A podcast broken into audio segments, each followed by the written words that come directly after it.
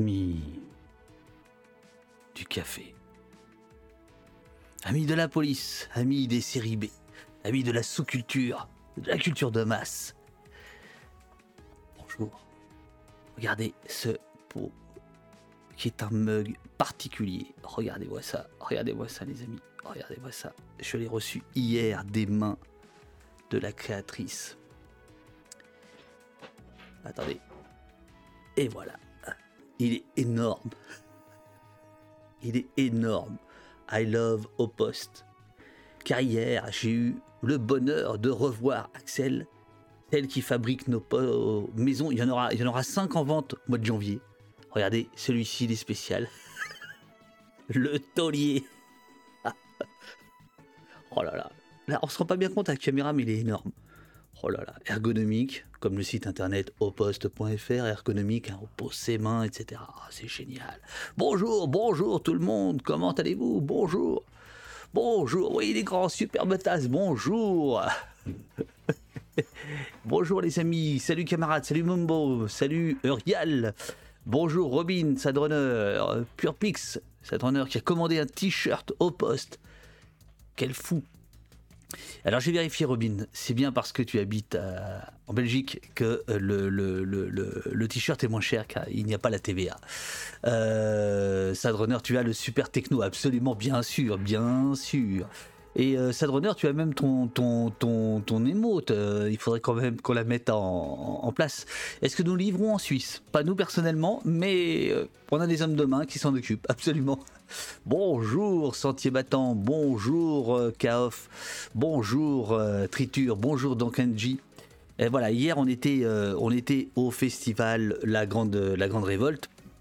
Attendez, est-ce que là je regarde, j'ai l'impression que j'ai des invités qui ont un petit. Ah non, rappel, Euh, on, attend, les invités aujourd'hui aux origines de la pop culture, le fleuve noir et les presses de la cité au cœur du transmédia à la française. Euh, ce truculente histoire, je, vous ferai la présentation tout à l'heure, c'est-à-dire comment dans les années euh, après guerre, jusque dans les années 70-80, euh, va s'inventer tout un tas de codes industriels, culturels autour de, euh, euh, de certains personnages, de certaines collections, du fleuve noir notamment, des presses de la cité et d'autres. Et le, bouquin est, vraiment bien. Alors, alors, alors, à propos de... donc ils, arrivent vers 9h10, quoi, à peu près, quelque chose comme ça. à propos propos de la boutique, de la boutique, euh, il faut que je vous montre quelque chose d'exceptionnel. Mais je pensais que il serait là. Bonjour Jessie, Jessie qui était hier euh, à, la, à, la, clôture de, euh, du festival La Grande Révolte à Paris. C'était plein. Euh, nous étions avec Guillaume Meurice, euh, nous, avions, nous avons vu le film Relax euh, sur l'affaire dite de, Tarnac qui sort le 15 avril d'ailleurs, partout en France, et c'était en avant-première. Et il y avait un monde dingue, il y avait beaucoup d'oppostiens dans la salle. Ah ouais, ouais, ouais, ça c'était chouette, ça c'était chouette. et donc Jessie était là, elle a fait des photos normalement, nous allons les découvrir dans, les, dans, les, dans les jours qui viennent, je pense et c'était, c'était, c'était bien chouette. Et il y avait notamment. Euh, attendez, attendez, qu'est-ce que je fabrique là? Oui. Euh, et il y avait notamment Axel. Voilà, là j'ai, la, fiche. Euh, Axel.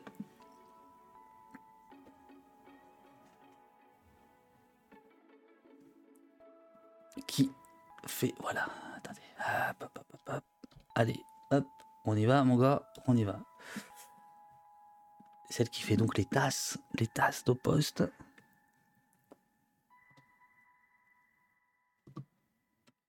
Et alors, je vais, je vais vous montrer parce que il y avait Axel et il y avait Lionel Simon. Hop, la petite boutique de poste. Vous allez voir, pour ceux qui n'ont jamais vu encore Axel, et Lionel Simon. Attention, attention, les voilà devant l'affiche de la Grande Révolte. Voilà Axel et voilà Lionel Simon. Exactement. Donc Axel tient dans ses mains ce pot qu'elle va me donner. Et Lionel, euh, il en a eu un, euh, édition spéciale en terre rouge en bas, voilà. Donc là, vous pouvez saluer Axel qui est à, qui est à droite, le point levé, derrière l'affiche, enfin devant l'affiche La Grande Révolte, voilà, c'était hier matin, euh, hier soir, je veux dire, qu'est-ce que je raconte? Voilà, voilà, voilà.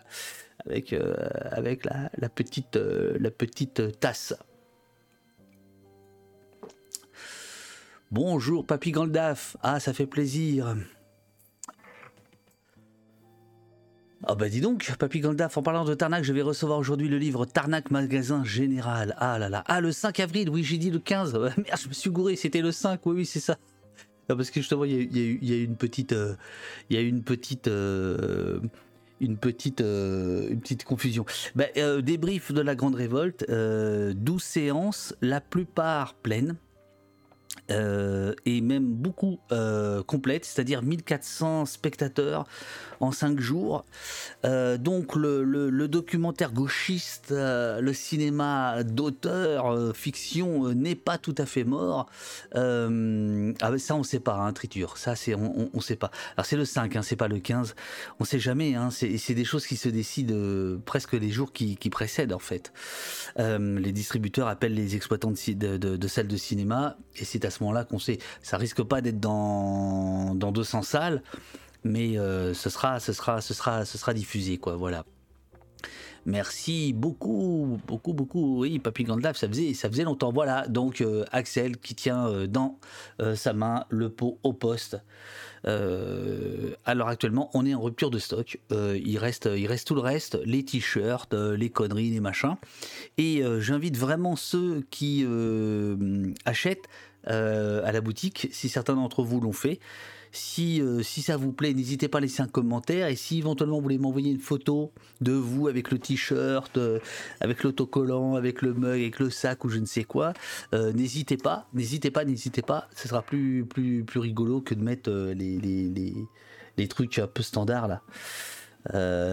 voilà. La boutique, elle est là. La boutique au poste.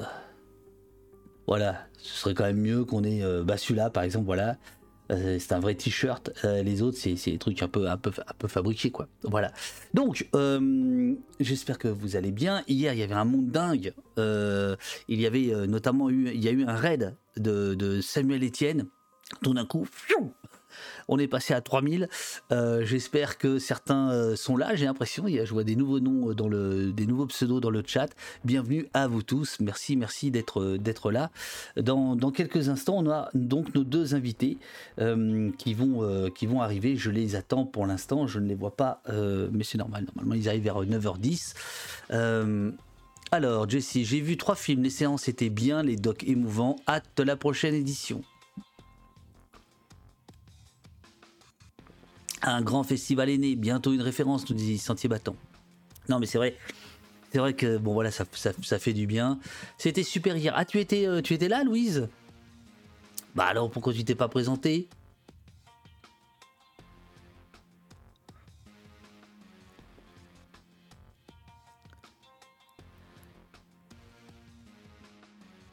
En tout cas, on a bien rigolé. Et ça, c'est important. C'est vraiment important. Euh, je vous donne, je vous donne les, les. Alors certains se sont posé la question euh, pourquoi euh, l'émission d'hier, Aaron Schwartz, est disponible pour tout le monde d'emblée et non pas au bout d'un mois. En règle générale, c'est la norme. on attend un mois puisque c'est réservé aux abonnés. C'est tout simplement parce que le film sur Aaron Schwartz étant en Creative Commons non commercial, bah, je me disais que c'était pas. Bon, bah voilà, on pouvait, on pouvait pas. Euh, on pouvait pas vous demander de payer pour le regarder, puisque a priori la licence euh, n'autorise pas euh, ça bien que ce soit un peu plus sioux que ça, mais bon voilà. Donc effectivement, l'émission d'hier, elle est, elle est disponible pour tout le monde et, sur oposte.fr et ça me permet, ça me permet donc de vous dire que le, le, cœur du réacteur, le cœur du réacteur, c'est là quoi. Non, attends, c'est, oh, j'arrive jamais moi ça. C'est ça. Voilà, au poste.fr. Euh, c'est ici qu'on crée l'indépendance, c'est ici qu'on crée euh, l'autonomie, c'est ici qu'on crée euh, l'émancipation. Si vous voulez nous soutenir, abonnez-vous plutôt au poste.fr qu'à Twitch, car comme le dit Ah, le salopard de Guillaume Meurice s'est foutu de ma gueule hier euh, en disant Ouais, euh, Twitch c'est super, en plus euh, vous donnez de l'argent à Jeff Bezos. Enfin bon, bref. Donc bon, j'ai pas pu faire la réclame, dire Mais non, justement, justement, depuis le mois de novembre, on a créé un, un site. au poste.fr où vous pouvez vous abonner. Par ailleurs, par ailleurs, euh, qu'est-ce que je voulais dire? On a simplifié le formulaire d'abonnement. Voilà, on a simplifié le, formulaire d'abonnement.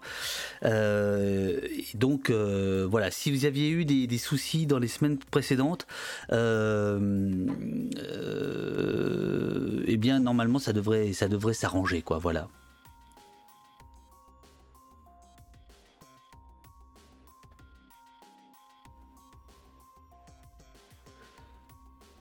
Ah bah oui, alors là, Louise, je, je, suis désolé.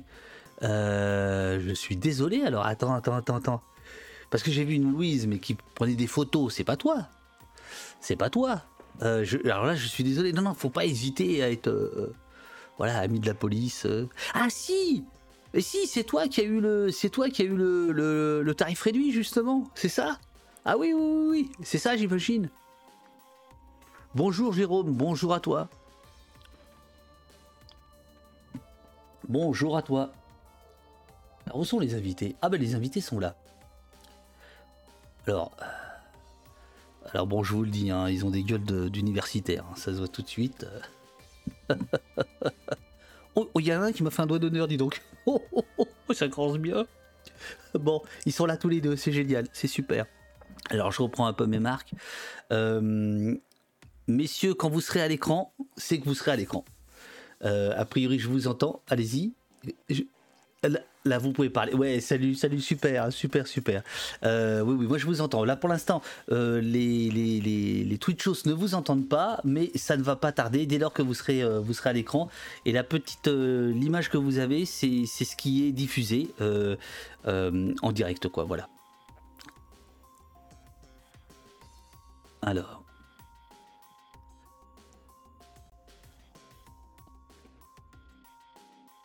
On va reprendre, nos esprits.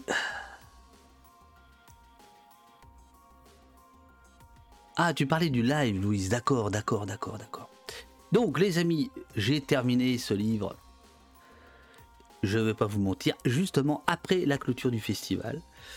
Et euh, c'est assez rigolo parce que la, toute dernière phrase. Euh, non, mais je la lirai après. Je la lirai après parce qu'elle est, est assez marrante. Alors voilà, les invités sont là je vais les placer.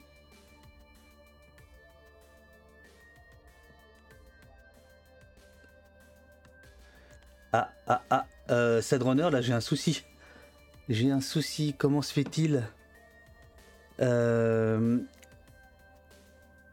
euh, Attendez, attendez, attendez, parce que moi je les ai ici. Ne bougez pas les amis, ne bougez pas.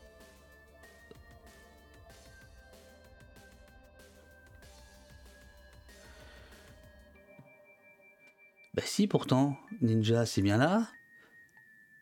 Ouais. Euh, Robin, si tu peux venir, parce que je, les invités sont bien dans la control room, quel terme, euh, de, Ninja, mais par contre, ils ne sont pas dans la scène.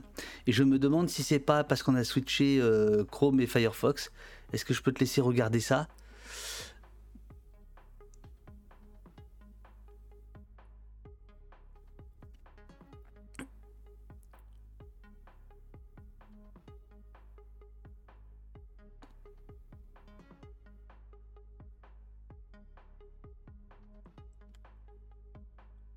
Ah oui, bah oui, bah oui, bah oui, bien sûr. Et non, c'est parce qu'on a changé le mot de passe. Pendant deux ans, le même mot de passe, c'était bienvenue.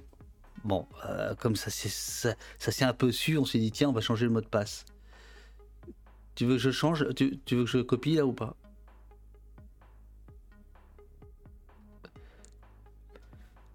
Loïc et Mathieu, toutes mes excuses. On a un petit. Ça va être réglé. Donc voilà, c'est réglé. C'est réglé. Génial. Voilà, vous allez, vous allez être à l'écran. Attendez, bougez pas. Fonctionne, donc euh, ça fait partie du charme. merci Robin, ça fait partie du charme, absolument. Bonjour messieurs, bonjour messieurs. Bonjour, bonjour David.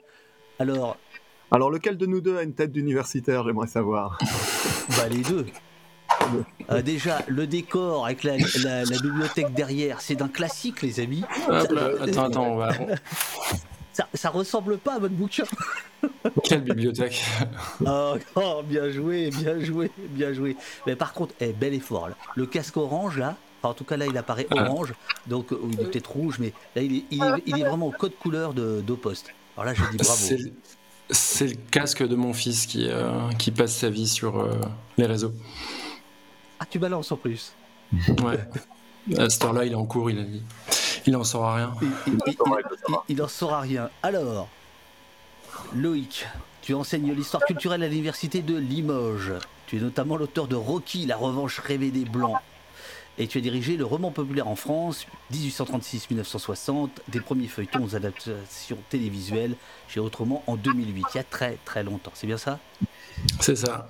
Mathieu, tu es professeur à l'université Paris-Nanterre et tu es notamment l'auteur de fiction à la chaîne littérature, sérielle et culture médiatique au seuil et tu as co-dirigé l'Empire du Rire. C'est tout à fait vrai. Et c'est à contre-emploi l'Empire du Rire ou c'est plutôt parce que tu, tu- tu aimes rire? Enfin, je veux dire, c'est Ah, je suis quelqu'un qui rit beaucoup. euh, Vraiment, le rire, c'est ma vie. C'est ma passion. c'est ta passion, c'est ton truc. C'est mon truc. C'est ton truc. Bah écoute, moi j'ai beaucoup ri parfois à la lecture de ça là, euh, aux origines de la euh, pop culture. Je me suis fait un peu avoir par le sous-titre. Euh, le fleuve noir et les presses de cité au cœur du transmédia à la française. En fait, je me fais avoir, mais à la fin, le dernier chapitre, enfin les deux derniers, on comprend très bien. Mais en fait, en effet, le transmédia, ce qu'on appelle le transmédia, euh, ça, ça date pas d'aujourd'hui, ça date pas d'aujourd'hui, et c'est ces gens-là. Donc c'est là où je me suis dit, je me suis fait avoir. Moi, je pensais vraiment que le transmédia était venu avec Internet, et en fait, on comprend euh, à la lecture de votre bouquin que c'est beaucoup plus ancien que ça. C'est le but, justement. On a utilisé deux mots qui sont un peu en décalage dans le titre, un peu en décalage avec euh, cet objet que sont les, romans du, fleuve noir qui, qui apparaissent un peu vieillots. Et ce qui nous intéressait, c'est de montrer justement qu'on pouvait parler de pop culture ou de transmédia, qui sont des termes qu'on associe traditionnellement pas à, à- à cette littérature-là, euh, pour, euh, pour montrer qu'il y avait déjà des choses de, de notre, de notre postmodernité euh, qui correspondent beaucoup plus à, à- à nos modes de consommation d'aujourd'hui. Et ça nous intéressait beaucoup, ça. Alors, ah, Bon, puis c'était aussi, c'était aussi pour vendre des livres, hein, Mathieu. Il faut, faut le reconnaître. euh, L'un de vous deux, ju- justement en termes de modernité, a un sérieux bourdonnement là. Alors, Le- est-ce qu'on coupe chacun un tour de rôle notre micro pour voir Alors, est-ce que tu peux euh, couper le tien, euh, Mathieu, pour commencer Eh oui, c'était Mathieu, j'en étais sûr. J'en étais sûr. Bah, c'est bien comme ça. je, je le remets ou je renonce complètement non, pas à- du tout. Bah, non, faut pas renoncer. Sinon, Euh, je peux me taire et vous regarder, hein, ça, sera, ça sera très bien. non, aussi. pas du tout, pas du tout. Non, non, non, non. Euh, non, ça, ça- oui, je, je sais pas pourquoi il y a une petite interférence de, de ton côté. Là, ça a l'air d'être un petit peu mieux. Mais si tu avais des écouteurs, ce serait idéal. Tu as pas d'écouteurs? Si, si, j'ai un casque quelque part, mais ça va prendre du temps pour le retrouver. Donc Alors- pas sûr que ce soit- Alors, le, le, le, le- Loïc, il est toujours comme ça. Mathieu, il écoute pas ou quoi? Parce que moi, j'ai envoyé un mail en disant ce serait bien d'avoir un écouteur. Ah non, j'ai pas fait je- attention. Ah, voilà. Je pense, je pense que c'est pour soigner son look euh, en réalité. La, la mèche n'apparaîtrait pas aussi, euh, aussi bien à l'écran avec un casque. Alors, ça. Bon, essayons, essayons. Oui, oui, non, non, essa- Ah, c'est pas essayons. bien Si, si, si, ça peut être, ça peut être mieux. ça peut Bon, être bah, mieux. Non, je, je- je prends un peu de temps parce que l'i- l'i- l'idée c'est que euh, l'émission euh, soit rediffusée sur Blast et là euh, Blast il y a, il y a- il y a- il y a une qualité broadcast qui est essentielle. C'est- c'est- C'est-à-dire qu'on on est dans l'industrialisation justement. hein. C'est tout l'objet de votre bouquin. On n'est on n'est pas là. Quand c'est Blast, on n'est pas là pour rigoler quoi. Faut que le son soit meilleur. Non, c'est pareil. Oui, mais alors, là, allez-y, parlez. Nous on t'entend. Là, nous on ça, ça continue à faire du bruit ou pas? Ouais, ça continue à faire du bruit. Oui, parce qu'en réalité, c'est une question de micro, c'est pas une question d'écouteur. je crois que c'est une question de micro, hélas. Et oui, c'est ça. Euh, Et là, c'est donc. Alors, euh, je suis Ça fait un petit bruit de frigo en fait, Mathieu, chez toi. Oui, je pense que c'est mon ordinateur qui est bruyant en réalité. C'est le bruit du frigo, la belle chanson de la un vieil ordinateur, hein, très très nul. Ah, merde. Euh, Qu'est-ce qu'on fait? Je demande au chat. Euh, qu'est- Qu'est-ce qu'on fait? Vous préférez avec le casque ou sans le casque? Pour Mathieu. Zzz. Ah ouais, là ça. zzz. C'est pire Alors, je sais pas quoi vous dire, mais.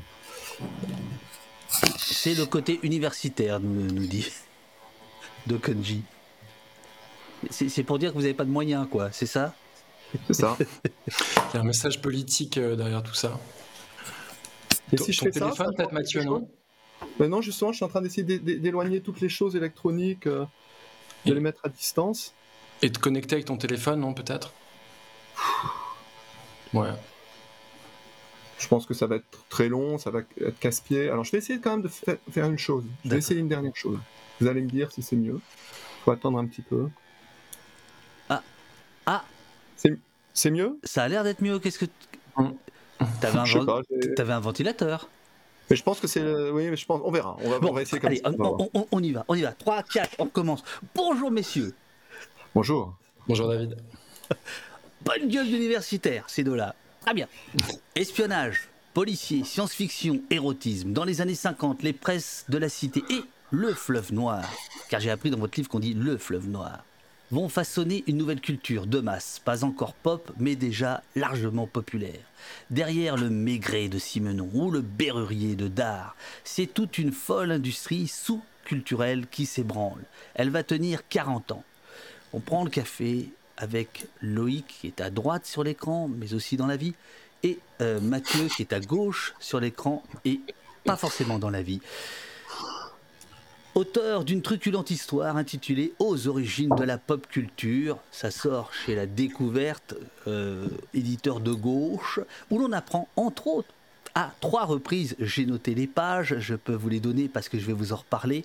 Euh, page euh, euh, que je fasse pas le malin, 8, 21 et 112, où l'on apprend, où l'on apprend qu'à l'époque, la glorieuse époque euh, des, des presses de la cité et de Fleuve Noir, les renseignements généraux s'intéressaient de près à la culture de masse. Donc, quand les RG s'intéressent à un truc, je m'intéresse à ce qui intéresse les RG. Bonjour messieurs, super bouquin, très illustré, avec plein de, plein de photos et surtout des archives de dingue. Comment allez-vous? Ah oui. Comment allez-vous? Très bien. Super. Euh, Vous comptez ré- répondre juste par un mot à chaque fois Bah, on va pas donner deux, ça- notre bilan de santé. Euh, Racontez-nous en deux mots. Euh, D'une part, est-ce que ma présentation est, est correcte ou est-ce que- Absolument. ou est-ce qu'il y a des oublis importants Et de, de quoi on parle? On parle de l'après-guerre en fait. Oui, on parle, de, on parle des Trente Glorieuses, en fait. On parle de, la, réinvention de la culture populaire, de cette vieille culture populaire euh, euh, dont la France a été euh, le, poisson pilote pendant des générations et qui est devenue largement une culture américaine après la Seconde Guerre mondiale et qui, qui, qui- qui se transforme donc radicalement après la Seconde Guerre mondiale et qui correspond aussi aux transformations des imaginaires de la France euh, d'après-guerre. Et donc, euh, on parle de deux maisons d'édition, euh, une d'abord euh, surtout pour des raisons de, euh, de, de- de développement industriel, les presses de la cité qui nous intéressent de façon moins centrale mais plus euh, économique et industrielle.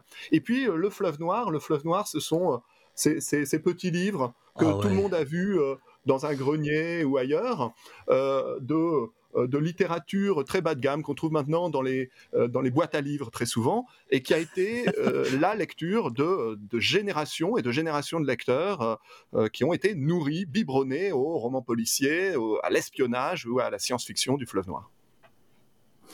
Ce qu'on peut dire, c'est que c'est effectivement les bouquins que tout le monde a lus, qu'à peu près tout le monde a oublié, euh, qu'on a considérés comme les bouquins les plus euh, ringards de la Terre. Et pour beaucoup, en fait, ils sont effectivement euh, totalement ringards. Mais il y a une modernité qui est assez bluffante dans la manière de les fabriquer, de les penser, de les, diffuser. Et c'est ce paradoxe-là, en fait, qui, nourrit l'ensemble du bouquin. Oui, c'est-à-dire que c'est un travail universitaire extrêmement sérieux sur les archives, mais comme la matière est- rigolote euh, et, et- est incroyable, euh, donc vous nous racontez en fait euh, euh, comment euh, enfin, l'industrialisation de la culture, euh, mais euh, en fait on passe notre temps d'abord à voyager dans les époques parce qu'on va comprendre que euh, il y, y a un message politique quand même derrière un certain nombre de, de, ces ouvrages dans, les, dans, la, dans la façon dont ils sont euh, fabriqués, etc. Et donc, euh, c'est pas du tout un, travail qui est, sec. Euh, ça, ça peut avoir son intérêt d'ailleurs, mais euh, voilà, on, sent que vous avez pris du plaisir à écrire ce, bouquin et à plonger dans ces, archives. Il y a notamment, on va y venir, il y a notamment des lettres entre les auteurs et les éditeurs, ou entre éditeurs, et notamment, parce qu'en fait, il est ça c'est génial, il est énormément question de la série noire comme concurrent euh, direct et Martial Duhamel est pas sympathique. voilà, les archives que vous avez trouvées, c'est pas génial. Euh, donc voilà, ça c'est quand même et euh, la, couverture rend hommage à ça d'ailleurs. Le, côté, on parle quand même de d'une culture très particulière. Donc on peut se marrer. C'est intéressant. Masculine. C'est intéressant ce que tu dis sur la, série noire parce qu'elle a, elle a pas eu tout à fait le, même crédit. Euh, ça reste, euh, bah, pour le coup, euh, ce qu'on accepte de lire de, ces époques, c'est celle qui a bien passé les, décennies. Et ce qu'on a trouvé dans les archives de, Duhamel que tu que tu évoques, c'est finalement un rapport de force qui est totalement inversé où, Duhamel est dans une panique total. Incroyable. En voyant euh, arriver des, nouveaux venus sur le marché éditorial. Euh, il faut préciser à nos jeunes euh, Twitchos, là, Duhamel, il n'y a pas que la famille de chroniqueurs politiques. non. il faut rappeler, qui est Marcel Duhamel. C'est Duhamel, le boss euh, de la série noire, qui est un ancien tenancier d'hôtel, euh, peut-être de bordel d'ailleurs, hein, pendant la Seconde Guerre mondiale, ah et qui fait vraiment la, pluie et le beau temps sur euh, cette littérature de, genre juste après la, la, Seconde Guerre mondiale, et qui est un éditeur vraiment pointu quoi sur les sur les processus de diffusion. Il passe sa vie dans les librairies, il regarde ce que fait la concurrence et en fait euh, il, tient la chronique euh, à Gallimard puisque la série noire appartient à Gallimard de la montée en puissance de, nouveaux acteurs dans le dans le champ éditorial. Parce qu'en fait les presses de la cité et le fleuve noir euh, n'existent pas avant la Seconde Guerre mondiale et en quelques années réussissent à, à dominer le marché de manière vraiment très impressionnante. Alors, euh, les livres dont vous allez parler dans, ce, dans votre livre, ce sont des bouquins qui vont se vendre parfois jusqu'à 100 000 exemplaires, même plus. Certains qui vont être traduits dans des, un, nombre invraisemblable de, pays. Et pourtant, dites-vous, au tout début de votre, de votre ouvrage, c'est un point aveugle de l'édition. C'est-à-dire que jusqu'ici, euh, personne ne s'était vraiment penché, à part les aficionados, euh, mm. sur, sur cette culture-là et sur comment elle s'est fabriquée. on va voir que c'est, le hasard n'y est pour rien, quoi. C'est même un point doublement aveugle, c'est-à-dire qu'il y a déjà des gens, euh, des chercheurs euh, qui, ont travaillé sur la littérature populaire du 19e siècle, le roman feuilleton, des choses comme ça. Il y a beaucoup de, gens aujourd'hui qui travaillent sur la pop culture contemporaine. Il y a beaucoup de chercheurs, c'est vraiment... Mais entre les deux, il y avait comme un manque, un trou euh, qui, ne permettait pas, en quelque sorte, un chaînon manquant vraiment, qui ne permettait pas de rattacher ce qu'on appelait la littérature populaire et ce qu'on appelle la pop culture.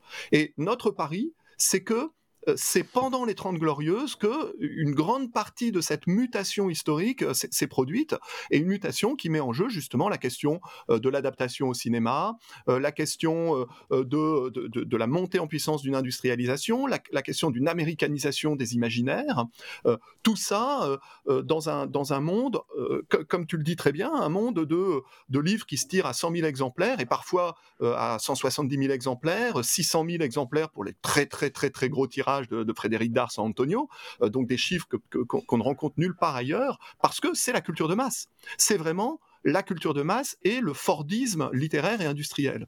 Et, et ces idées, c'est vraiment une transition culturelle euh, qu'il faut... Euh, dont il faut prendre la mesure. Et, pour nous, c'était vraiment passionnant et on a eu la chance incroyable grâce, il faut le dire, à la responsable du patrimoine d'Editis, ah qui s'appelle Virginie Klessen, et qui est quelqu'un d'extraordinaire, qui nous a ouvert des archives euh, auxquelles personne n'avait eu accès jusqu'à présent. Et ça, il faut la, il faut la remercier ah parce bah, que eh, vous le faites, cette recherche, elle n'aurait pas été possible. Vous le faites déjà, hein, vous le faites déjà ici. Elle Cette dame, elle est remerciée, directrice du patrimoine de la numérisation d'Editis. Euh, la découverte, c'est distribué par Editis Ça appartient à Editis ou... Absolument. Absolument. Ah ouais. Attends, qu'il y ait eu un petit, des petits passe droits, quoi, quand même.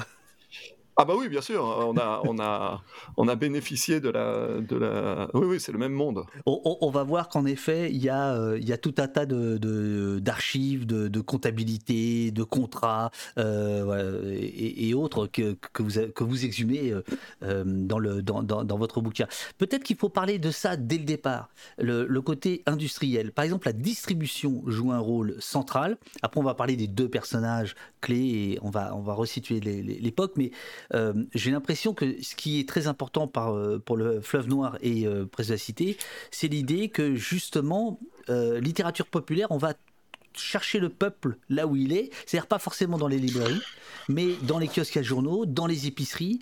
et donc là, il y a une rupture par rapport à la grande littérature, à la littérature légitime, dites-vous, en bonne universitaire que vous êtes. est-ce que, est que, est que je me trompe?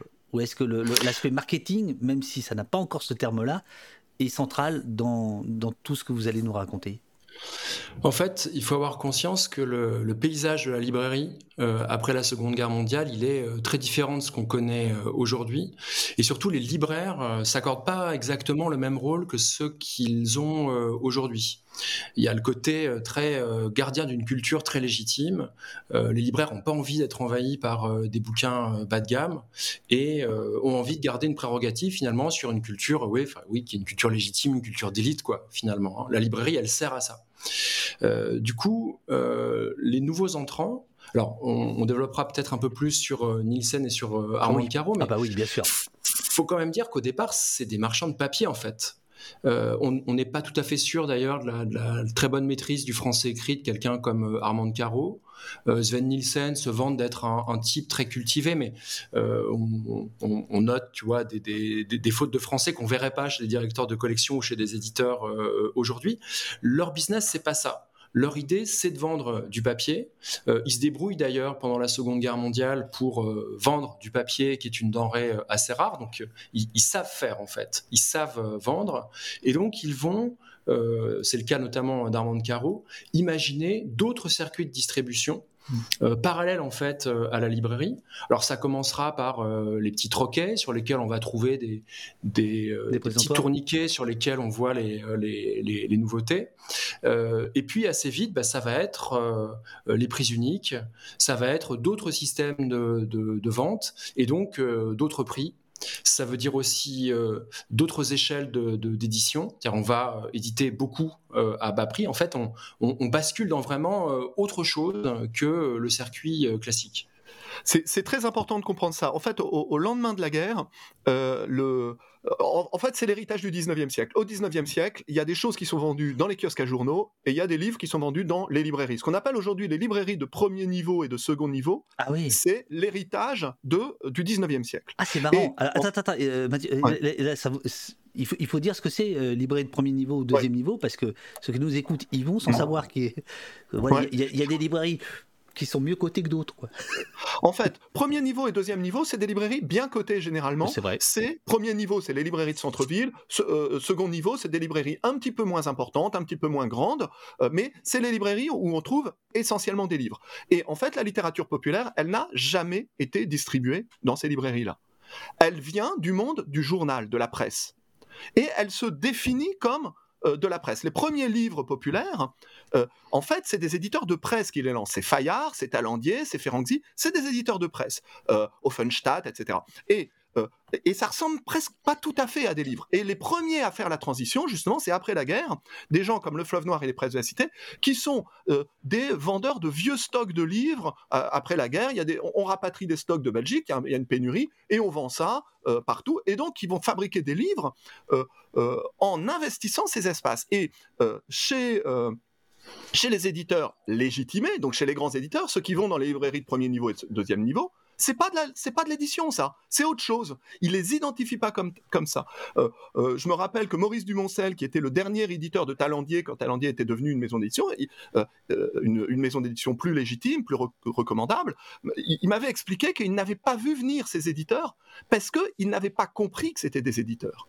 Et quand on voit que Marcel Duhamel commentait ça, quand Marcel Duhamel parle de la montée en puissance du fleuve noir, il dit le fleuve noir est publié chez ce qu'il appelle des éditeurs de sacs et de cordes, c'est-à-dire des éditeurs, des, pardon, des libraires de sacs et de cordes, c'est-à-dire des, libraires euh, pirates, des libraires qui sont pas vraiment des libraires, des libraires qui sont des bureaux de tabac, des libraires qui sont euh, des maisons de la presse, des libraires qui sont des épiceries, ah, et, et qu'on transforme en librairie en mettant un tourniquet à livres ou un présentoir à livres, et puis on met des livres et ça devient une librairie. Euh, donc c'est vraiment une sorte de piratage de la société de consommation d'après-guerre. Et donc c'est considéré comme une dévalorisation du, du, livre, quoi. C'est ça, c'est-à-dire que le livre, normalement, il est... C'est un objet sacré euh, qui doit être vendu par des gens qui savent de quoi ils parlent et non pas, euh, c'est pas une carte postale sur un tourniquet. Et pourtant, eux, Voilà, il faut pas, ouais, il faut pas oublier quand même que dans les années 50, il y a une bataille pour autoriser ou non le livre de poche. Ce que nous, on, a, on, considère vraiment comme le livre dans sa forme la plus classique, le livre de poche, le format du livre de poche. Dans les années 50, il y a toute une série d'intellectuels qui s'élèvent contre le livre de poche en disant le livre de poche, c'est un livre devenu une marchandise. Alors imagine des livres comme ça euh, vendus euh, en, kiosque à journaux, Alors attends, euh, en bureau de tabac. Tu, peux le remontrer oui. Excuse-moi. Ah, ça, ça c'est vraiment la première collection. Euh, magie voluptueuse, j'arrive pas à cadrer. Ah, c'est un, métier, voilà. Il, faut se cacher. magie voluptueuse, ou alors euh, euh, Poussée de fièvre, tous ces livres. Oh, c'est beau. Qu'est-ce que c'est beau. C'est pas de la littérature en tout cas. Et donc, il y a toutes les raisons de considérer que oh la foi, vendre ça dans des bureaux de tabac, bah, c'est dévaloriser la littérature. Alors, faut, bien comprendre que ces bouquins-là que Mathieu euh, montre, vas-y Mathieu, euh, ils, ils, transforment complètement les, codes de ce qu'on considère comme étant un, bouquin, quoi. C'est-à-dire que le prix souvent est, est affiché en, première page. Euh, il y a une illustration qui vient euh, appeler ce qui, sera développé à l'intérieur du livre. Donc c'est euh, l'image comme produit d'appel.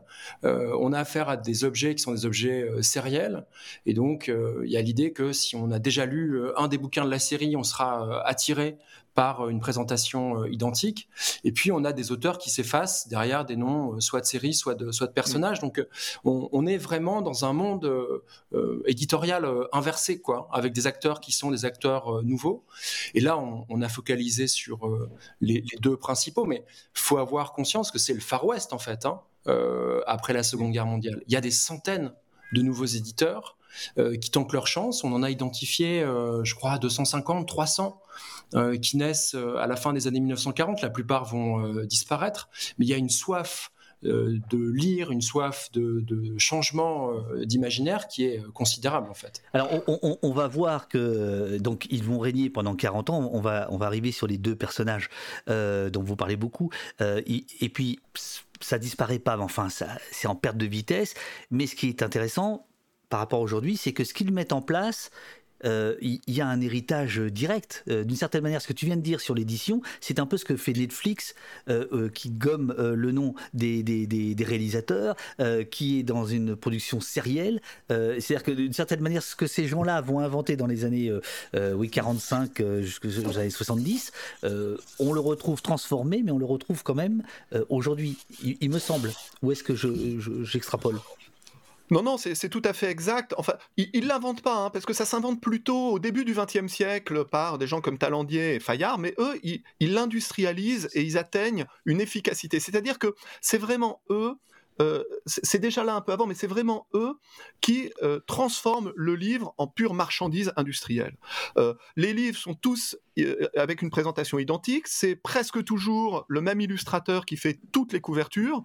Le nom des auteurs, on a la preuve que les lecteurs sont quasiment indifférents au nom d'auteur parce que les tirages sont les mêmes, quel que soit l'auteur. Et donc ça, c'est la preuve qu'on achète un livre du Fleuve Noir. Les livres sont vendus pas du tout comme des livres avec euh, le principe de l'office, c'est-à-dire euh, si vous les avez pas vendus, vous nous les rendez et on vous rembourse.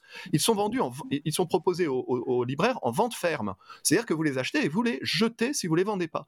Et donc c'est un renouvellement constant de produits euh, qui sont de, de pure marchandise. Ça c'est la première chose. Et du coup, en effet, comme tu le dis, c'est un peu comme Netflix, il faut renouveler sans cesse le stock pour que le lecteur revienne et prenne un livre ou un autre. Exactement comme Netflix est obligé d'avoir sans arrêt des nouvelles offres pour euh, fidéliser son lecteur. Alors il y a des grosses différences aussi hein, par rapport à Netflix, par rapport aux choses comme elles se produisent euh, aujourd'hui, mais on peut dire quand même que c'est euh, la culture sérielle elle devient massive à l'époque du fleuve noir et, des presses de la cité. C'est vraiment, on, est, on bascule massivement dans une culture de masse, une culture sérielle et une culture industrielle de la fiction avec, avec des imaginaires qui vont se mettre en place, très masculinistes. Et donc, pas à pas, dit euh, dans, le, dans le chat, je me souviens des, des, femmes dénudées. Euh, là, j'en montre quelques-unes que vous avez, enfin en haut, que vous avez euh. Tu, tu, en as montré une tout à l'heure, Mathieu. On, verra que ça commence par dénudé et ça finit par, par du porno, quoi, grosso modo. Il y a une évolution quand même.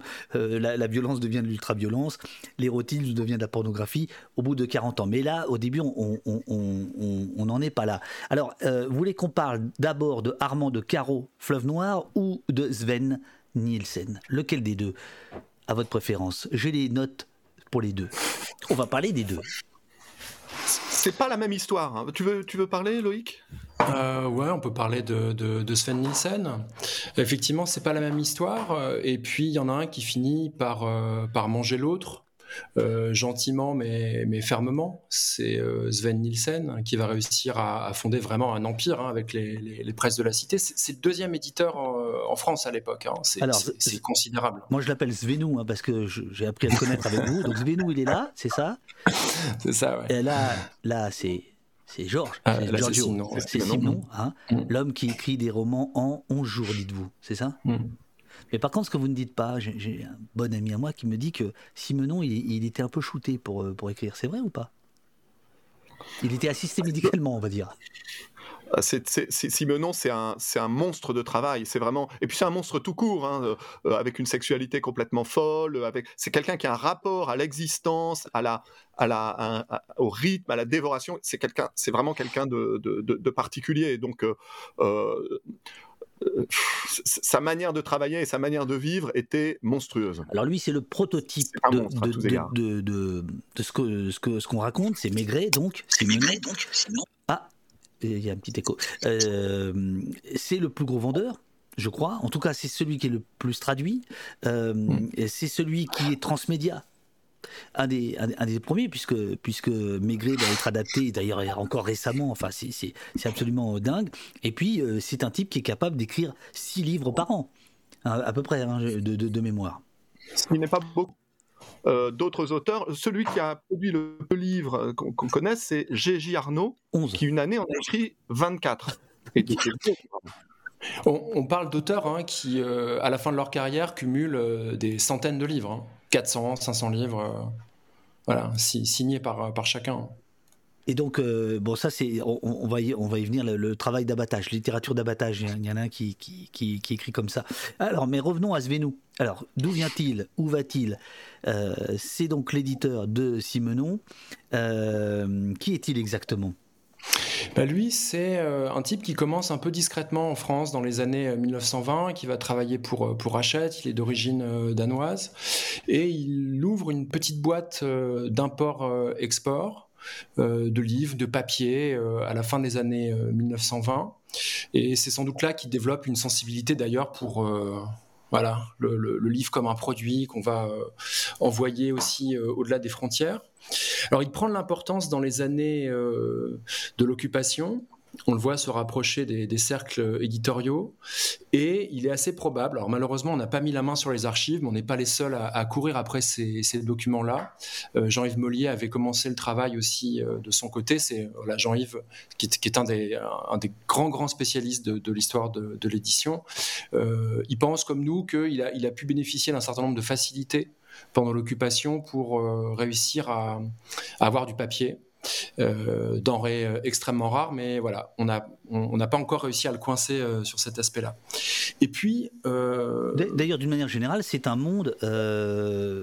Alors, de ce que je comprends en vous lisant, après-guerre, il y a l'épuration, y compris dans l'édition, mais il y a quand même une grande partie des auteurs euh, complètement réactionnaires, certains ont été collabos, euh, passent entre les gouttes, et on va voir que ça, ça, ça, ça, joue sur euh, l'imaginaire qu'ils vont mettre en place, hein, parce que c'est très patriotique quand même, comme, si je puis dire, comme, voire nationaliste comme, comme littérature. Mais bon, passons, revenons à Svenou.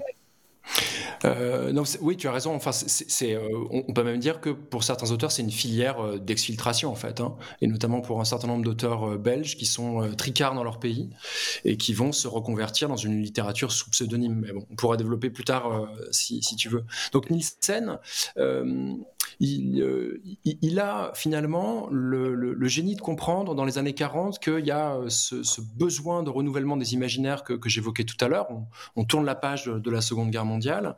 Et puis, c'est quelqu'un qui est, euh, on, le voit dans ses correspondances, on le voit dans ses déclarations, qui s'affranchit quand même pas mal de, l'attachement à la forme du livre. En fait, lui, c'est un type qui, euh, qui veut euh, euh, développer des, flux, quoi. pour l'instant, c'est le livre, mais plus tard, ça pourrait être autre chose.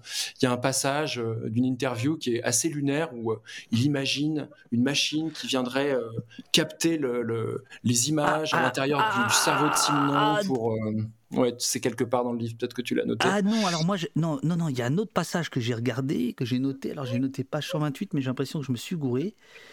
Euh, ah merde, il faut absolument que je retrouve ça. Ah, je me suis gouré.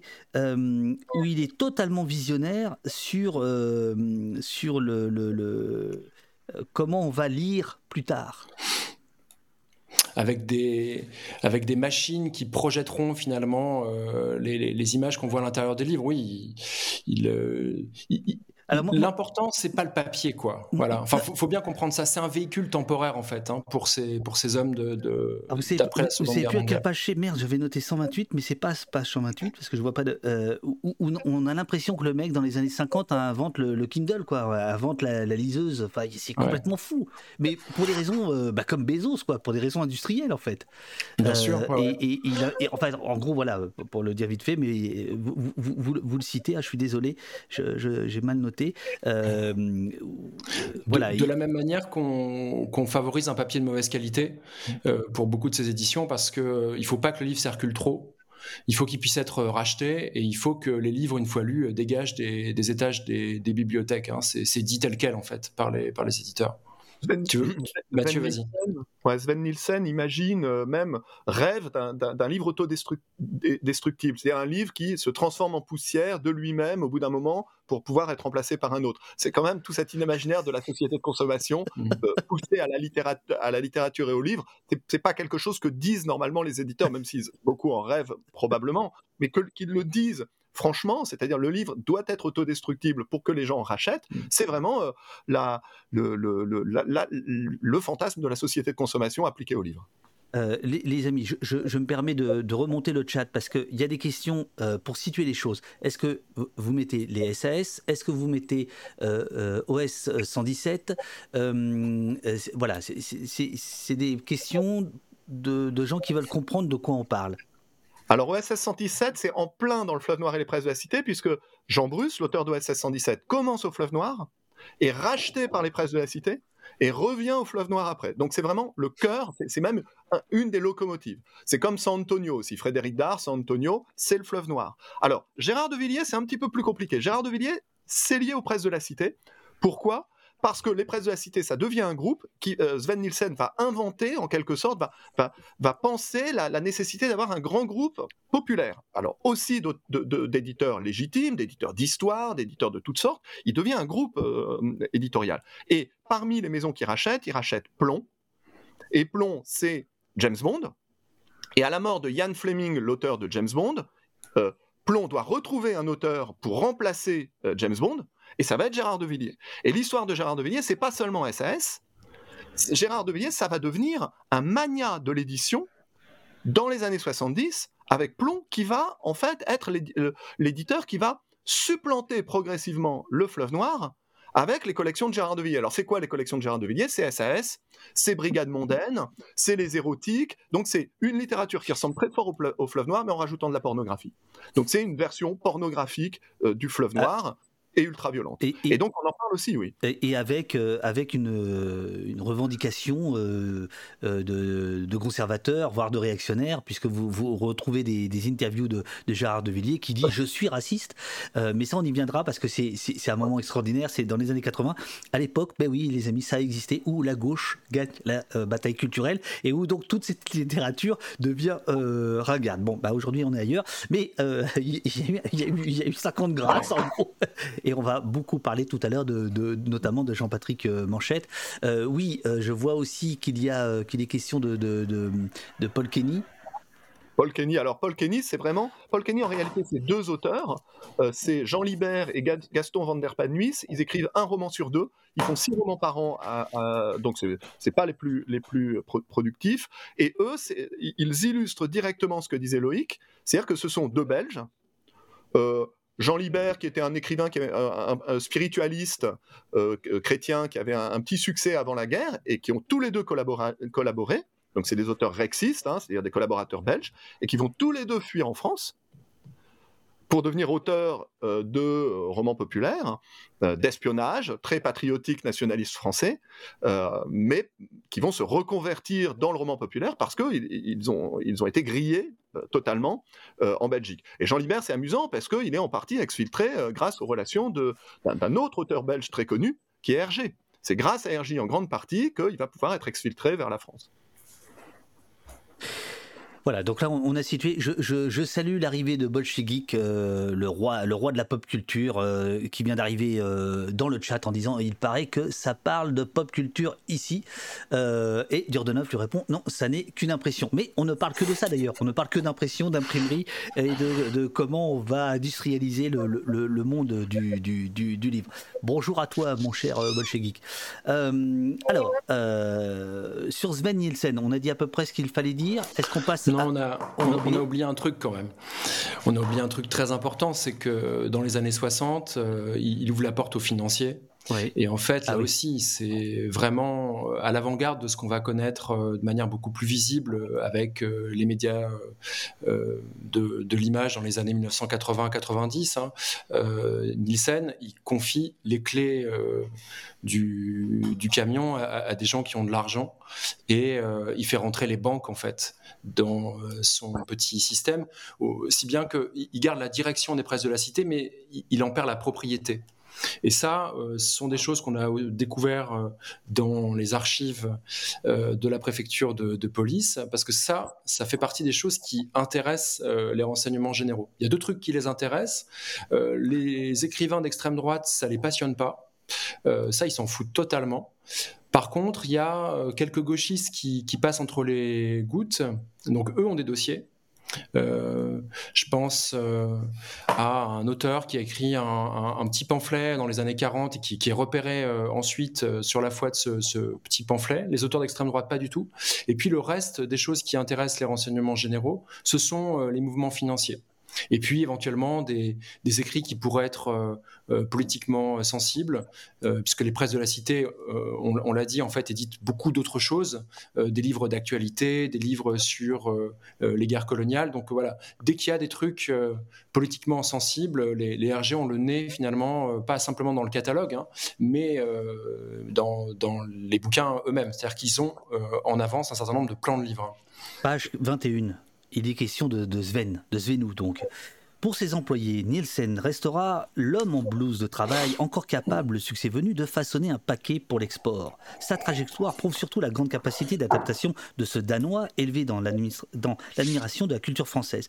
Pour les renseignements généraux, écrivez-vous, l'homme à la vie privée, alors j'adore, entre guillemets, donc c'est une citation d'une note, l'homme à la vie privée exempte de critique. Ça c'est est connu pour avoir des convictions opposées à l'idéologie communiste. Toutefois, il semble ne pas faire état de ses sentiments politiques dans la conduite de ses affaires commerciales, écrivent les policiers, euh, qui donc suivent euh, les soubresauts de l'édition euh, française.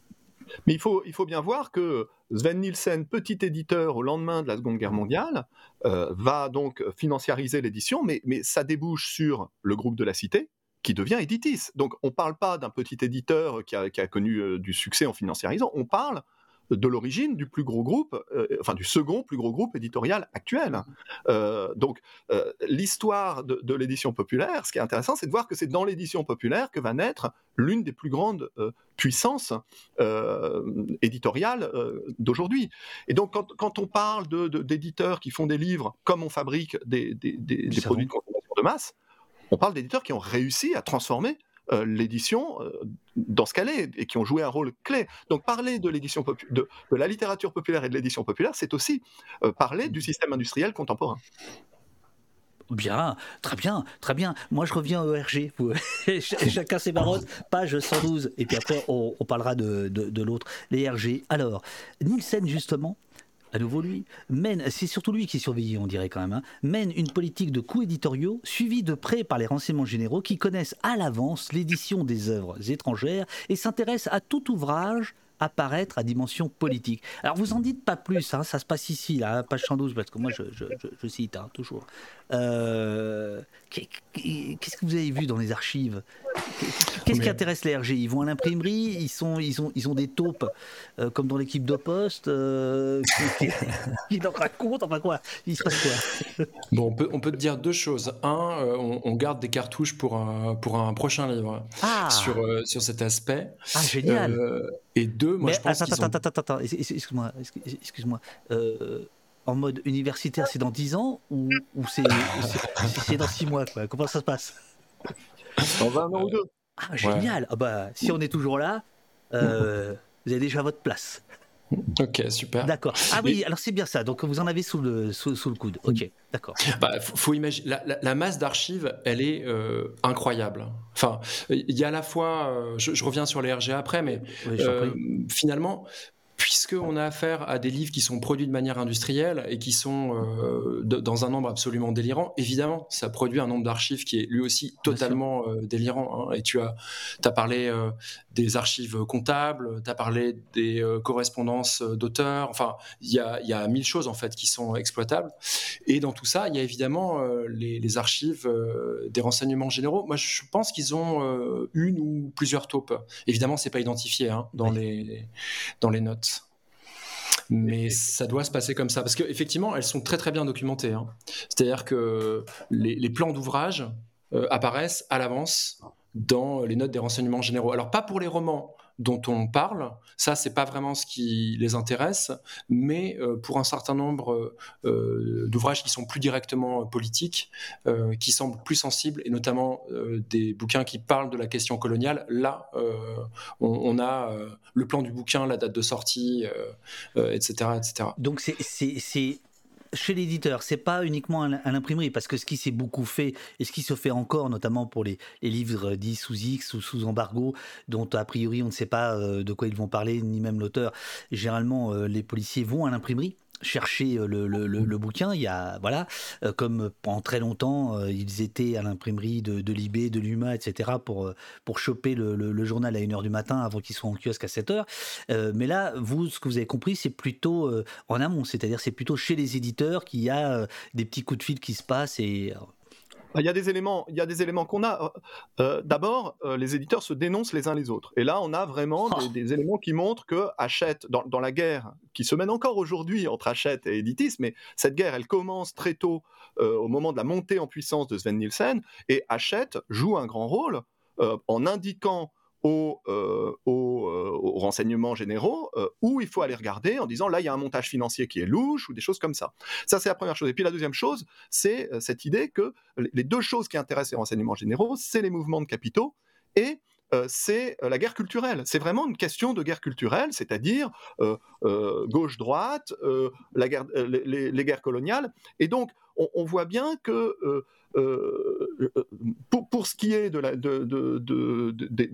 mouvements de capitaux, euh, ce sont les éditeurs qui se, tirent dessus les, uns les autres. Et ça, c'est évident dans les documents.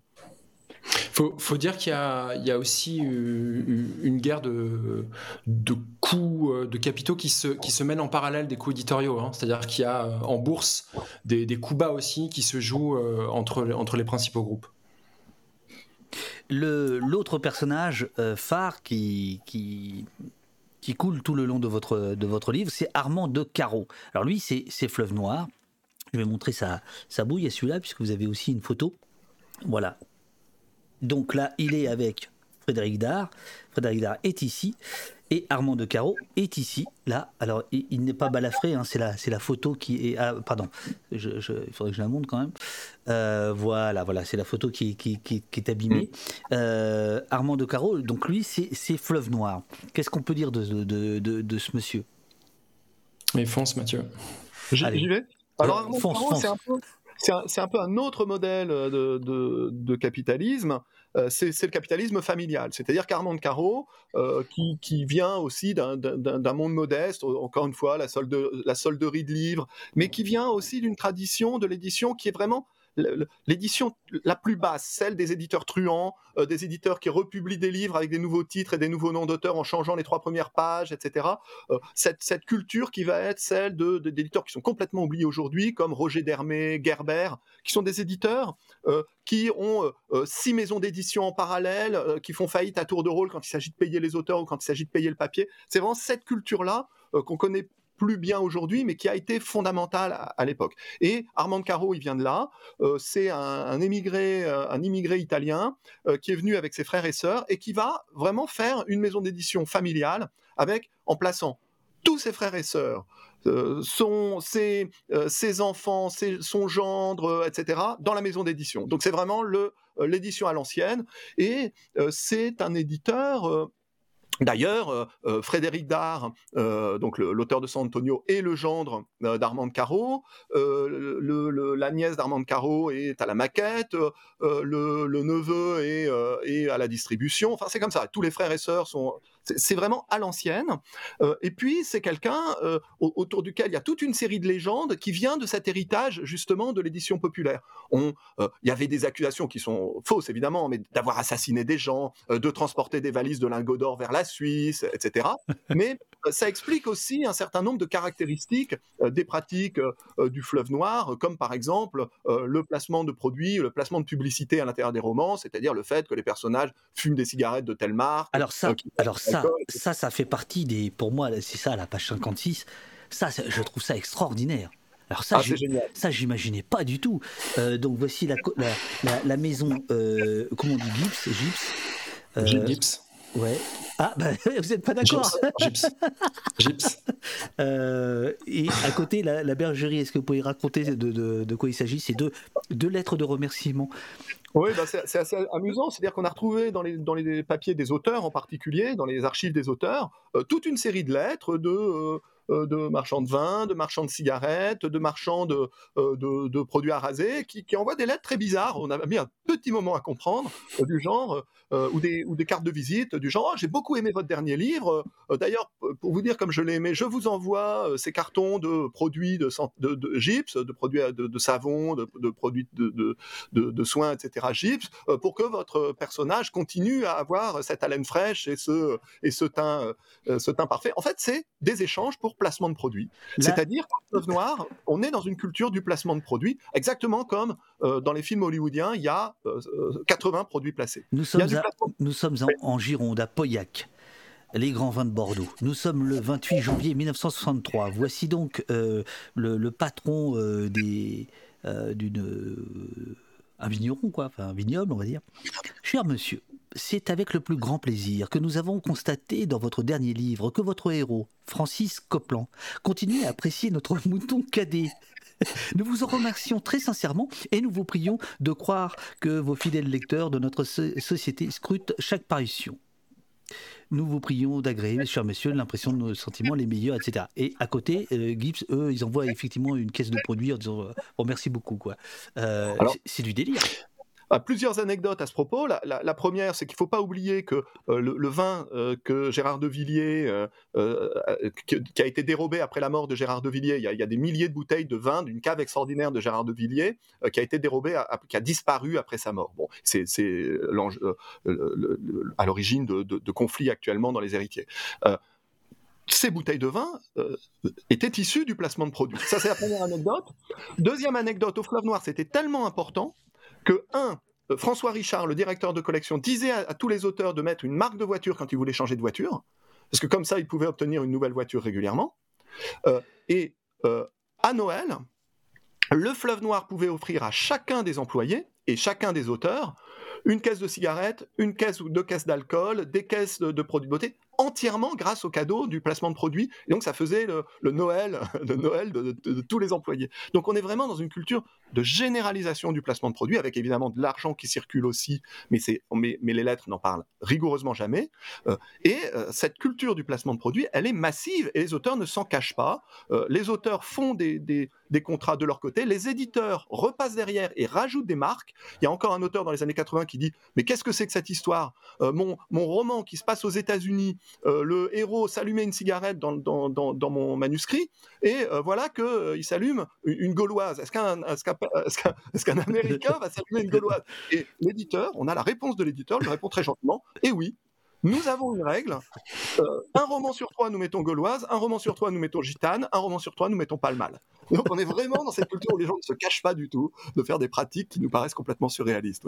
Ce qui est génial, c'est qu'on on, s'extasie aujourd'hui de voir le, modèle Emiline Paris euh, faire du, placement de produits au, carré. Donc tout ce qu'on raconte a l'air un peu folklorique, mais dans le fond, euh, c'est la matrice de, pas mal de choses que, l'on voit aujourd'hui en réalité. Mais justement, je voulais vous poser la question parce que j'ai en introduction raconté que vous faisiez, vous avez commis des livres sur la littérature depuis le 19e siècle, etc. Le placement de produits, c'est vraiment après-guerre ou, ça existe avant? Alors ça existe très tôt. Euh, rapidement, au 19e siècle, au théâtre, euh, dans le théâtre euh, populaire du 19e siècle, les, les, les les, programmes. avaient des publicités pour des tapissiers. Les tapissiers, c'est ceux qui font la décoration, l'ameublement, etc. Et mhm. euh, beaucoup de pièces avaient des changements de tableau extrêmement réguliers.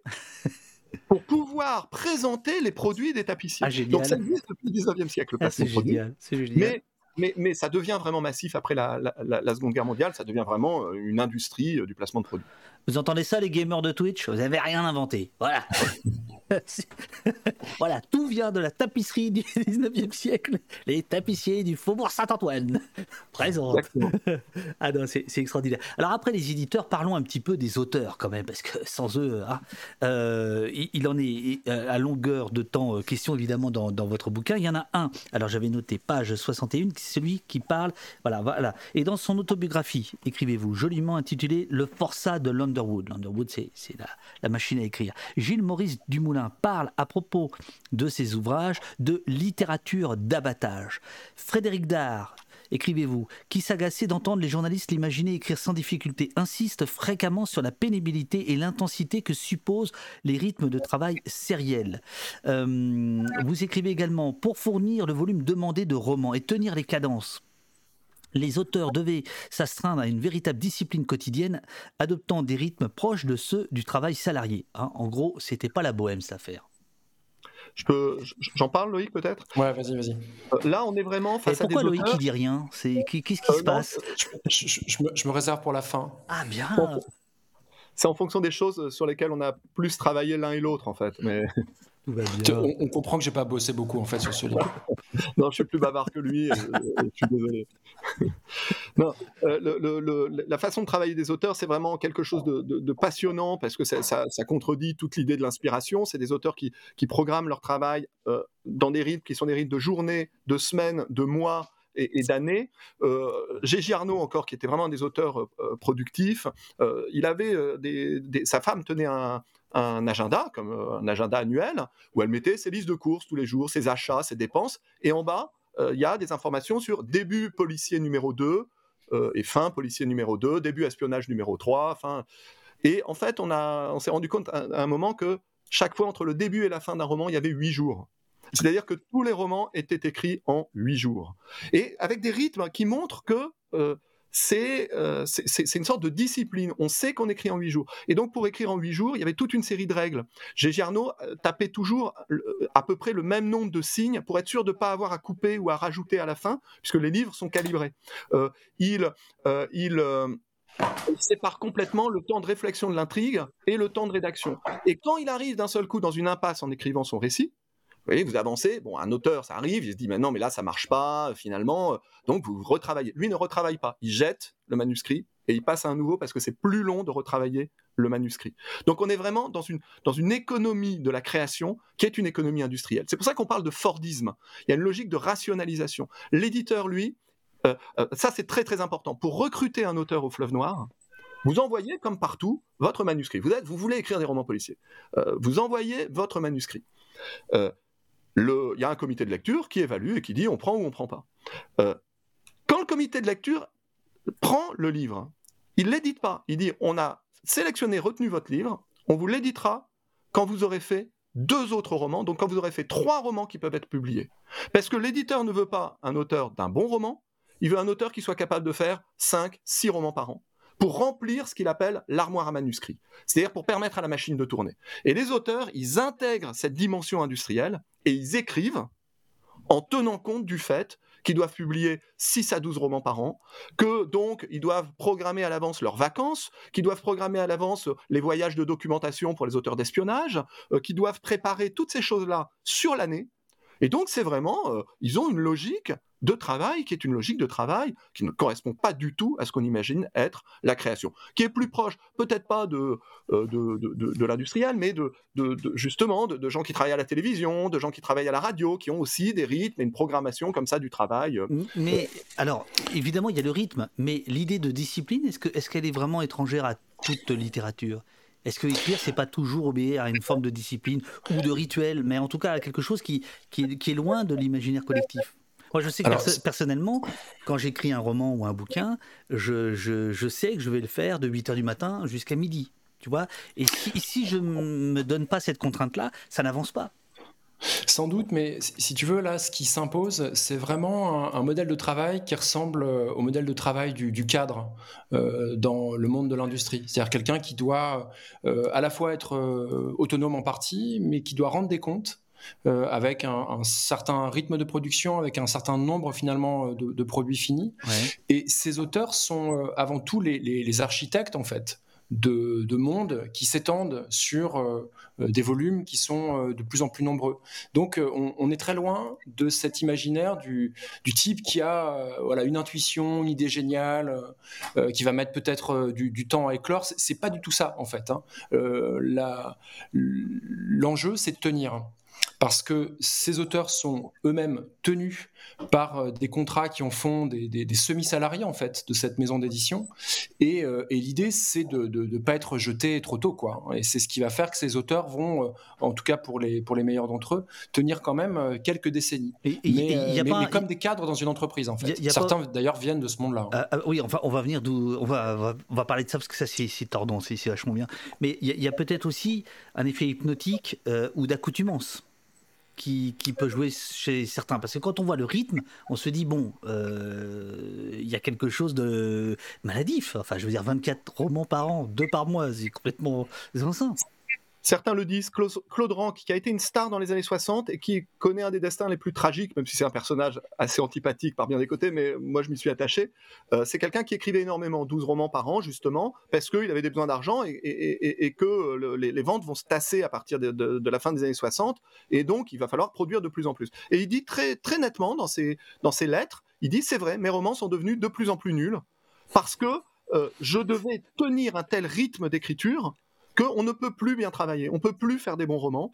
Et, euh, donc, quand tu dis, euh, euh, quand tu dis, est-ce que, est-ce qu'il n'y a pas un effet hypnotique? Oui, il y a en tout cas une dimension d'écriture automatique, de, de, travail à la chaîne, où, on produit, où, on produit, où, naît une forme de créativité à la chaîne. Alors chez les meilleurs, chez Frédéric Dars Antonio, ça produit une écriture qui est très particulière, un style qui est inventive. Voilà, d'une inventivité folle. Il y en a d'autres. Euh, il y a euh, Marc Agapit, dont, j'ai montré une des couvertures. C'est un auteur de romans fantastiques qui sont très très étranges, assez extraordinaires, mais justement, on a l'impression que c'est une écriture sous hypnose, parce que il écrit comme ça. Et donc, ça peut produire un style intéressant, mais c'est une écriture particulière qui est liée aux conditions de production. Ce qu'on peut ajouter aussi parmi les, techniques, malheureusement, hein, et, elles sont pointées par le comité de lecture dans les années 80, il y a aussi l'autoplagiat. C'est-à-dire que pour réussir à, remplir, c'est ce qui est euh, dénoncé chez Richard euh, Bessiard, par exemple, euh, on reprend des, volumes qui ont déjà été, produits. Mais ça, ce sont des logiques qu'on a vu aussi, cette espèce de, course, cette, frénésie qui crée aussi l'effet hypnotique.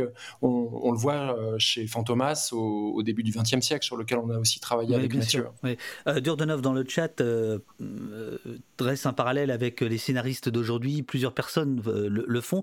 Il est aussi question de plusieurs fois de Belmondo. Je sais pas pourquoi dans le chat en disant ça me fait penser à Belmondo dans le Magnifique. Alors moi je connais pas ce film, mais bon voilà.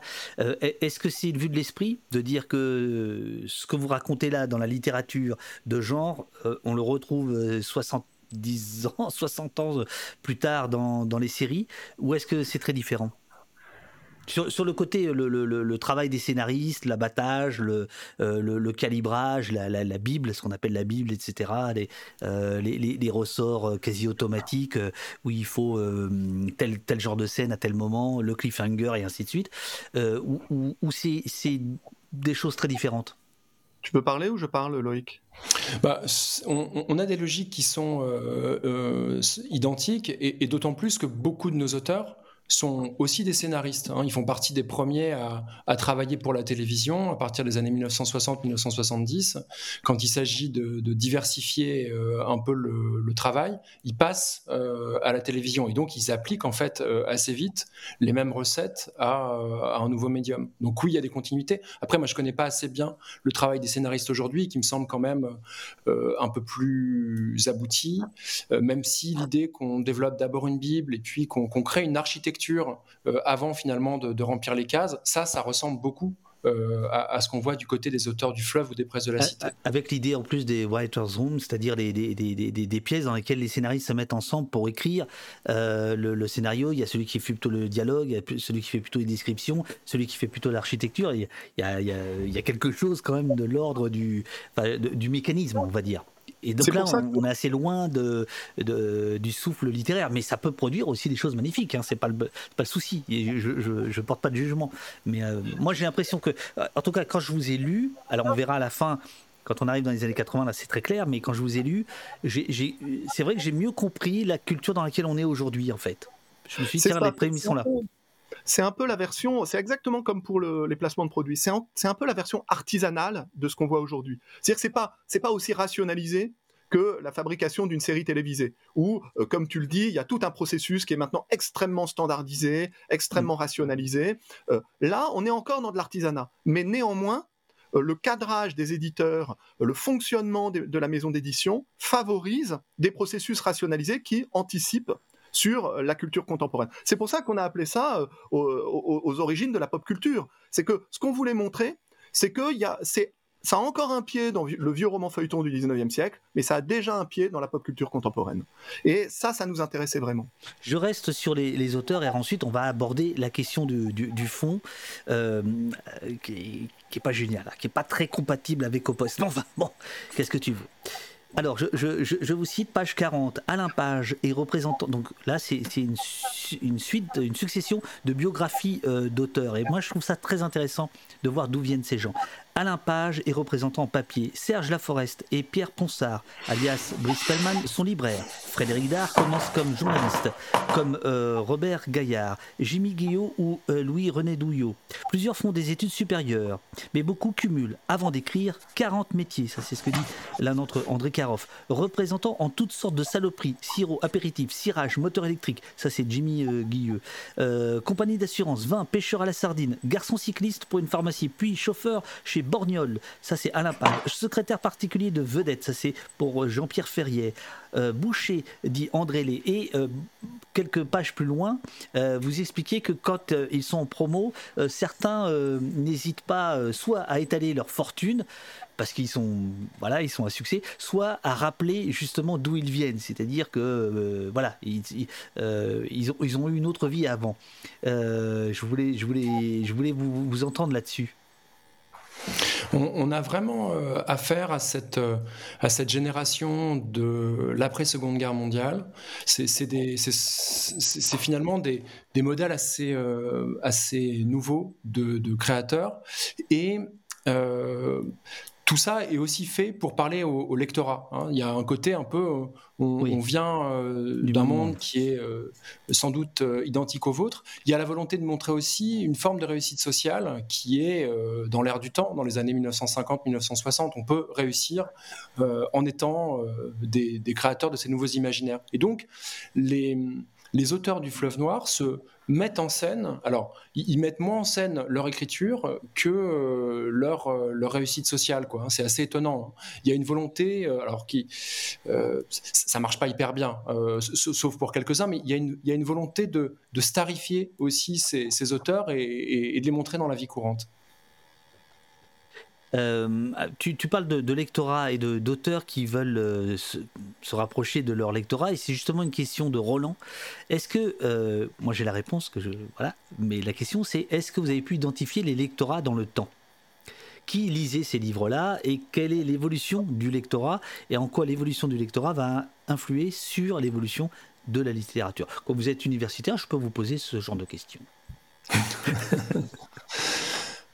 Euh, oui, alors euh, en fait, le lectorat à l'origine est ce qu'on appelle le lectorat populaire. C'est très compliqué de définir le lectorat populaire parce que euh, dans les années 50, on appelle, on, a une image qui est très transformée de la réalité des pratiques de lecture. En fait, c'est un lectorat de masse, c'est-à-dire que c'est beaucoup, tout le monde lit un peu le, le, fleuve noir. Paul Kenny euh, a, été, euh, Jean Libert, l'un des deux auteurs de, Paul Kenny, était extrêmement flatté de découvrir que dans une étude, Robert Escarpide, dans une étude sur les, sur les lectures des, jeunes au moment du service militaire, Robert Escarpide disait dans les années 60 que la principale lecture, c'était justement les aventures de l'espion Copland.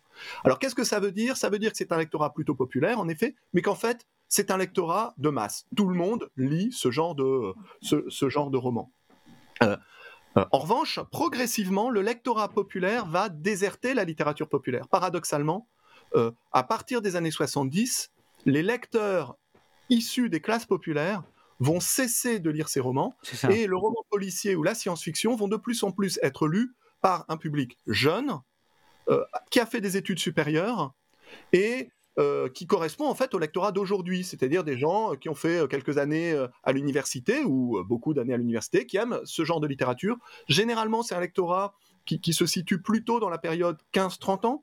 Après, on lit moins, mais tout le monde lit moins après. Hein. Et donc, c'est ça la transformation majeure qui va en fait être fatale au, fleuve noir, mais on en parlera peut-être un, peu plus tard. plusieurs personnes demandent est-ce qu'on peut parler de lecture de gare, de roman de gare? Est-ce que c'est ça ou pas?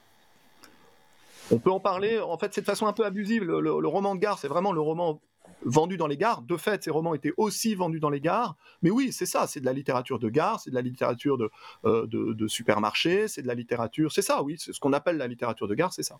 Alors. Euh, non, non, euh, bah, Aujourd'hui, quand vous allez dans une gare, il y a presque plus de littérature de gare, mais il y a toujours un coin où vous avez des harlequins et des SAS. C'est les derniers descendants. Ah, si, il y a quand même Welbeck. bon, pardon, excusez-moi.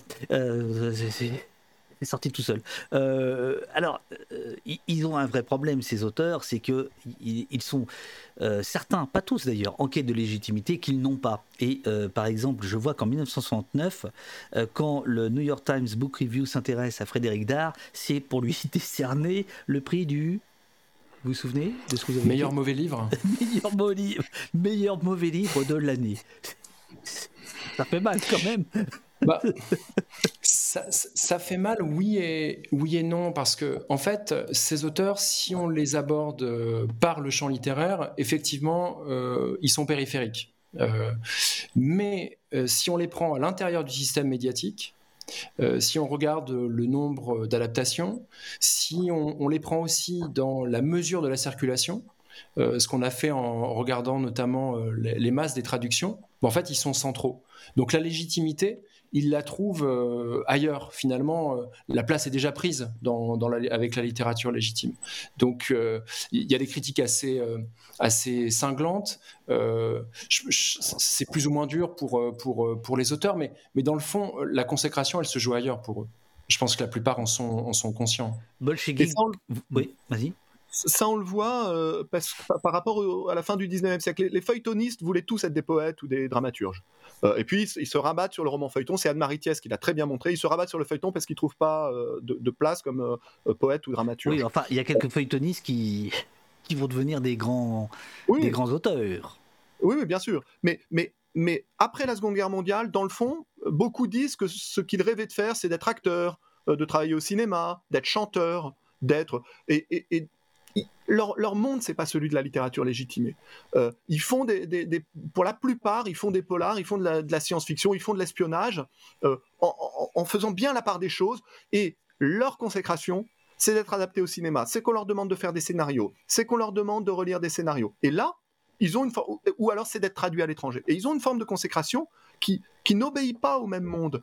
Euh, c'est fini cette époque où on est il y en a quelques-uns hein, qui le regrettent, mais, mais cette époque où on est romancier populaire parce qu'on avait voulu écrire euh, La recherche du temps perdu et qu'on n'a pas pu. Là, euh, c'est des, des, auteurs qui se pensent comme des figures médiatiques. Là, il y a, y a, un classement qui est, saisissant, euh, page 112, les 15 auteurs de langue française les plus traduits dans le monde, 79-99. Donc il y a les grands, il y a Verne, enfin Jules Verne, Alexandre Dumas. Le troisième, c'est Georges Simenon.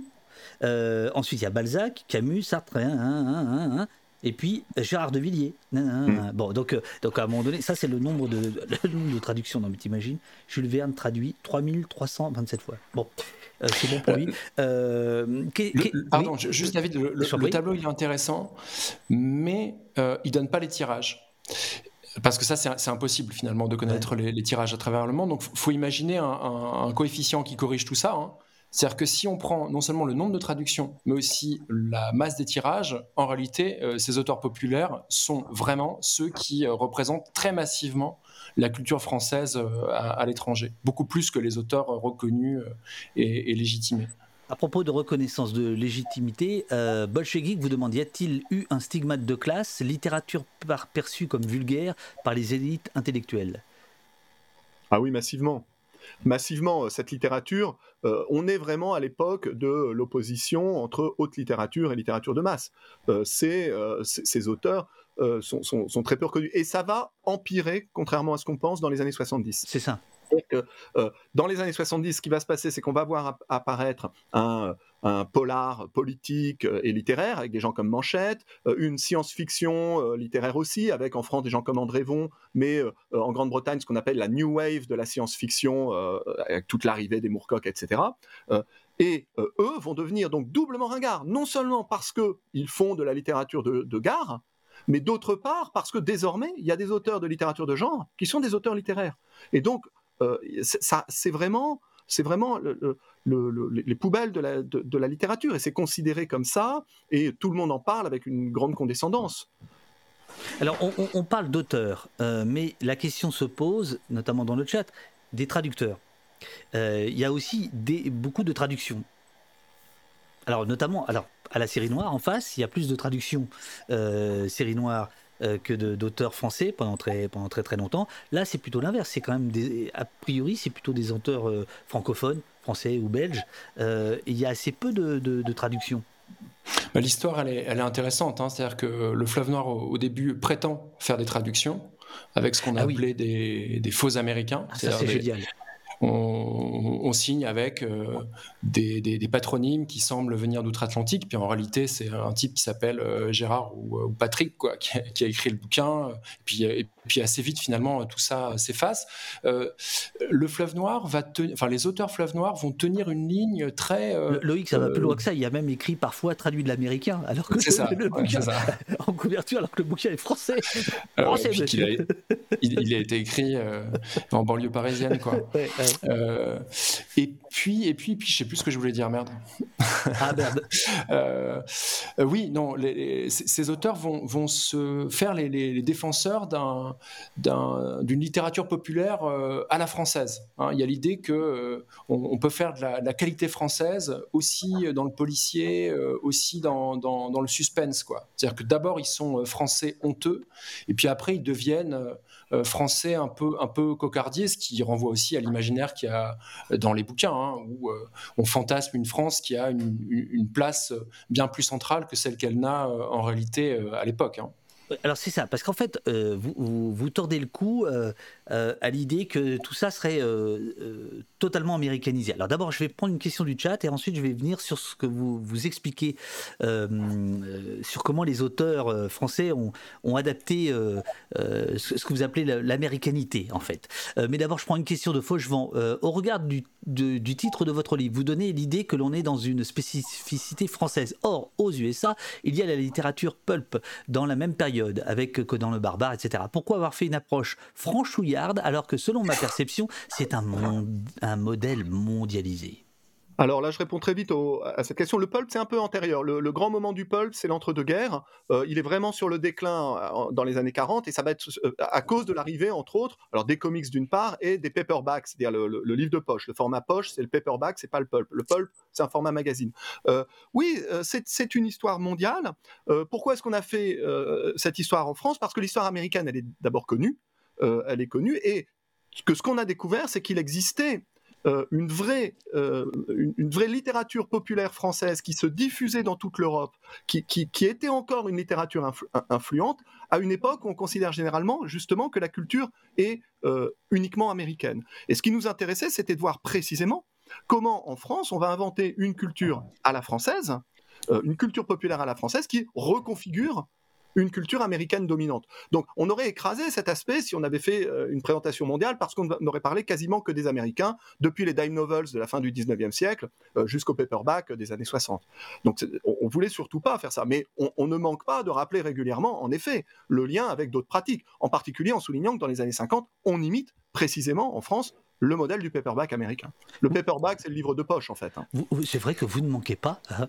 Euh, je, vous cite ce n'est pas tant l'Amérique réelle qui est évoquée dans ses écrits qu'un ensemble de signes d'américanité. Preuve en est que l'auteur qui connaît alors le plus grand succès dans les collections des presses de la cité et de la série noire est un Anglais, Peter Cheney. Euh, vous écrivez, alors euh, un petit peu plus loin, euh, page 78, on est d'ailleurs frappé de la vitesse avec laquelle les écrivains français se sont appropriés les codes des nouveaux genres, s'éloignant assez vite des logiques de pastiche et de parodie qui caractérisaient par exemple les écrits de Boris Vian, alors euh, Boris Vian c'est Vernon Sullivan, J'irai cracher sur votre tombe, etc., pour inventer les conventions d'un roman noir à la française.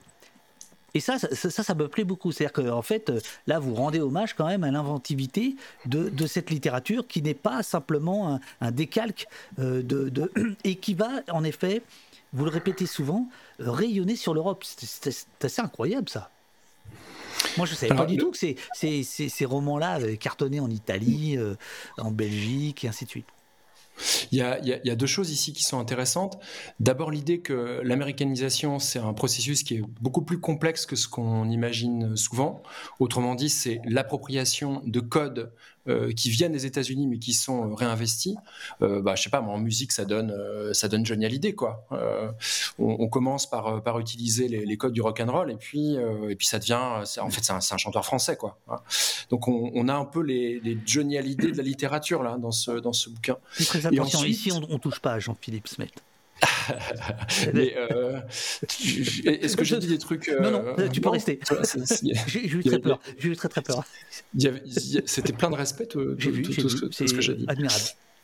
Et, par ailleurs, effectivement, ça, rayonne en Europe. Alors ça, ça renvoie à une histoire qui est, qui est sans doute beaucoup plus ancienne, parce qu'en fait, les, premiers feux de la littérature populaire au 19e siècle euh, rayonnent déjà en fait euh, en Europe et euh, sans doute beaucoup plus facilement en Italie, en Espagne qu'ailleurs. Et en fait, on retrouve les mêmes logiques de, circulation avec des bouquins qui sont traduits. Alors pardon, c'est pas les bouquins qui sont traduits, ce sont les collections entières qui sont traduites et achetées. C'est-à-dire qu'encore une fois, on est dans une logique qui est une logique euh, strictement euh, marchande. On n'achète pas simplement un auteur, on, achète la, collection entière et parfois sans, sans nommer exactement les titres que l'on veut traduire. On, achète, on en achète 10, on en achète 15. Quoi. On pourra parler de Belmondo ici aussi. Oui, puisque c'est puisque c'est lui qui est, qui est utilisé comme euh, comme produit d'appel pour vendre les San Antonio en Italie. C'est ça. je, crois, qu'on le voit dans le bouquin. Il y, a une couverture, oui, je, vais essayer de la retrouver. Où, alors là, c'est Catherine Deneuve qui est dessinée, et il y en a une autre où c'est Belmondo. je crois que c'est sur une page qui est à droite pour pour pour vendre un petit peu San Antonio là-bas, quoi.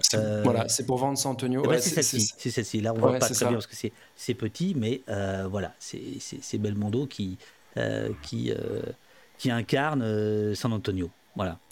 Alors, aucun lien en réalité, hein. sauf que on, se dit que pour un, pour un public italien, vendre une image de, modernité à la française, bah voilà, le, meilleur moyen, c'est d'utiliser la, gueule de, Belmondo qui est immédiatement reconnaissable. Alors là, on est, on, est sympathique, mais ce que ces bouquins charrient comme comme univers est, est, assez désagréable. Alors, dans le chat, il y a des gens qui considèrent que euh, les femmes à poil, c'est vulgaire. Il y, a, cette question-là qui est posée. Moi, je mm, voudrais plutôt parler de euh, l'esprit euh, qui, qui souffle sur ces bouquins, c'est-à-dire ce sont des gens qui manifestement sont malheureux de la décodélisation, qui on est en pleine guerre froide et qui, et qui sont vraiment vent debout derrière euh, le péril enfin, face au péril communiste, c'est quand même euh, sur le sens une littérature très réactionnaire. Ah, on, l'a rappelé tout à l'heure, hein. euh, une partie des auteurs viennent de la collaboration. Ça, voilà, ça faut, pas oublier qu'il y a un substrat euh, important ici. Hein. Donc on n'a pas affaire à, des auteurs qui viendraient d'une longue tradition euh, militante de gauche. C'est des, mecs de droite et, sérieusement de, de, droite. Le truc, c'est qu'ils doivent s'adapter aussi à, à, un monde nouveau. Et dans les années 1950-1960, il y a finalement deux choses, euh, deux périls majeurs. Euh, il y a la perte de puissance de la France sur la scène internationale, euh, d'où l'efflorescence de, personnages d'espions qui vont permettre à un Français d'aller remettre un peu de l'ordre hein, dans, les anciennes colonies, de, remettre une, main française sur un monde qui, va mal. Et puis le deuxième péril, c'est les, les, changements dans, dans, les mœurs, avec évidemment les, les poussées féministes. Là, c'est un peu plus subtil que ça quand même, hein, la, représentation des, des, des, rapports de genre et des rapports de sexe. Alors aujourd'hui, on dirait que ce sont des, des, romans qui sont dominés par une forme de, de malgaze, mais il y a un truc plus subtil dans la, volonté de montrer des personnages qui, sont, qui ont des mœurs libérées, quoi. les hommes comme, comme les femmes. En fait, on peut dire en fait, on peut dire que c'est une, c'est une littérature qui parle des transformations de l'époque. C'est vraiment son objet. Son objet, ce sont les transformations du monde, mais d'un point de vue réactionnaire. Ça ne veut pas dire que c'est, euh, ça veut pas dire que c'est euh, pas intéressant parce que c'est réactionnaire. Euh, je, pense que c'est très utile de regarder comment les, les, bouleversements radicaux qui sont produits, la construction européenne, la marginalisation de la France sur la scène internationale, la décolonisation, la libération des mœurs, toutes ces choses sont observées directement par des auteurs qui n'en parlent pas toujours de façon claire, mais qui sont euh, qui, font entendre en quelque sorte un regard réactionnaire sur le monde. Et on apprend beaucoup de choses quand on, quand on voit ce regard réactionnaire parce que on voit se déplier en fait euh, toute le ressenti euh, d'une partie de la population, euh, là où euh, un, livre d'histoire tente à écraser en quelque sorte ce, ressenti. Et en lisant ces, romans, on voit un air du temps. J'en ai, j'en ai découvert encore il n'y a pas longtemps qui montre bien cette, idée. C'est un, roman de Roger Villard. Je montre la ah, couverture. je pense que ça vaut le coup d'avoir en gros. Attends, oui, oui, oui. Excuse-moi. Voilà. Donc c'est un roman qui s'appelle Sur un air de viol. Oh la vache. Un mmh. qui est un peu embarrassant avec un personnage qui est visiblement repris de Jane Birkin, et derrière on voit deux hippies. Euh, deux hippies qui ont l'air un peu sales et un peu inquiétants. Eh ben, ce, type de roman qui parle d'un fait divers de, viol avec des personnages de hippies, euh, en fait, sans en parler, parle de euh, toutes les questions de, euh, la libération sexuelle dans les années 70, de l'arrivée des contre-cultures, de la mise en crise de l'autorité qu'introduisent ces phénomènes pour un imaginaire réactionnaire, et de manière encore plus cachée, ça parle de la montée en puissance d'une sensibilité de gauche et de ce qu'on pourrait euh, euh, appeler d'un déplacement de l'hégémonie culturelle vers la gauche, c'est-à-dire la montée en puissance de la gauche à tous égards dans la culture, euh, et de la peur, d'auteurs réactionnaires face à ces transformations du monde. Donc c'est une sorte de témoignage indirect des transformations d'une époque euh, par euh, des récits réactionnaires, mais qui nous permettent de voir énormément de choses. Et pour moi, nous, évidemment, on, le voit, ce caractère réactionnaire. Euh, parfois, il, nous atterre, enfin, souvent, il nous atterre, parfois même, il nous amuse, mais, mais on voit son caractère terrifiant. Mais en attendant, ça, ça permet de comprendre énormément de choses sur les transformations de la société et sur la manière dont ces transformations sont vécues par des auteurs euh, qui sont des gens à droite, anticommunistes traditionnellement, et qui voient un monde, euh, euh, un monde dont les valeurs, un monde pour lequel les valeurs qui étaient les leurs ne fonctionnent plus bien, ou paraissent débiles, ou paraissent ridicules. Et il y a une vraie guerre idéologique qui va se jouer à partir de la fin des années 60 jusqu'aux années 80 autour de la marginalisation des valeurs des auteurs du fleuve noir et de la montée en puissance d'une sensibilité de gauche. Vous écrivez, euh, sans tenir pour la plupart un discours explicitement politique, les auteurs offrent ainsi une vision du monde qui recoupe largement les positions des masses médias et des partis de gouvernement. Est-ce que vous pensez que par exemple euh, vos euh, vos successeurs dans, dans, 40 ans, quand ils vont étudier euh, la littérature d'aujourd'hui, euh, ils pourront écrire la même chose? Oui. Je pense, j'espère qu'ils le feront, parce que je trouve que c'est une piste très, très, vraiment passionnante pour lire la, littérature de masse, la littérature de genre. Alors pourquoi est-ce que la littérature de genre produit comme ça un imaginaire qui épouse les représentations collectives? Parce que quand vous écrivez un roman policier, vous reprenez euh, un certain nombre de stéréotypes, surtout quand vous les écrivez vite. Vous reprenez des stéréotypes. Quand vous faites une série télévisée, vous reprenez des stéréotypes. Et puis, euh, vous êtes plutôt à gauche parfois, plutôt à droite, mais quand même, vous manipulez les mêmes stéréotypes. Et donc, vous avez des gens de sensibilités différentes qui reprennent les mêmes stéréotypes et qui cherchent à séduire un public qui s'intéresse à des problèmes d'actualité.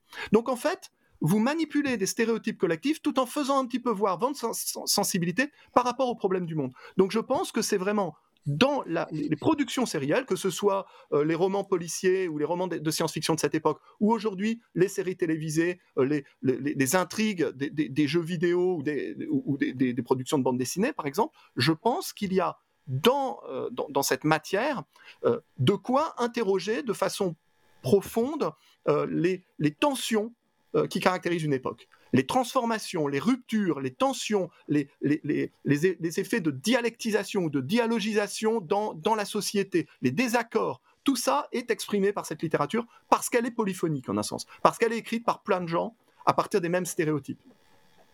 Est-ce qu'il y avait une étude de marché à l'époque euh, puisqu'on voit que rien n'est laissé au hasard, euh, où c'était euh, au doigt mouillé. En gros, la France était un pays extrêmement réactionnaire déjà, et, qu'il fallait livrer, il fallait livrer de, la littérature dans ce, dans ce sens-là. Ou est-ce que, quelle est la part de calcul? Alors, ce, qu'on peut dire, c'est que tout ça fonctionne au, Fleuve Noir avec un, comité de lecteurs euh, qui, contrairement à ce qui se passe euh, chez Gallimard, est un comité de lecteurs qui est vraiment euh, actif. C'est des, gens qui qui n'occupent pas de fonction littéraire au contraire, même, hein, c'est euh, le boucher du coin, coiffeur, etc., euh, euh, etc., qui donnent leur avis sur, sur les, ouvrages. Il y a donc l'idée qu'on le teste auprès d'un lectorat qui est censé être un, lectorat lambda. Comme, comme les focus group aujourd'hui à Hollywood. Exactement. Mm, mm. Ouais. après, les choses changent un peu dans les années 70, et notamment au milieu des années 70, quand les ventes commencent à s'écrouler. Et là, on n'est pas encore à l'ère du, du marketing, vraiment très poussé. Ça, c'est euh, les années 80 où on voit des agences en fait qui sont euh, engagées par les éditeurs pour faire de véritables études de marché.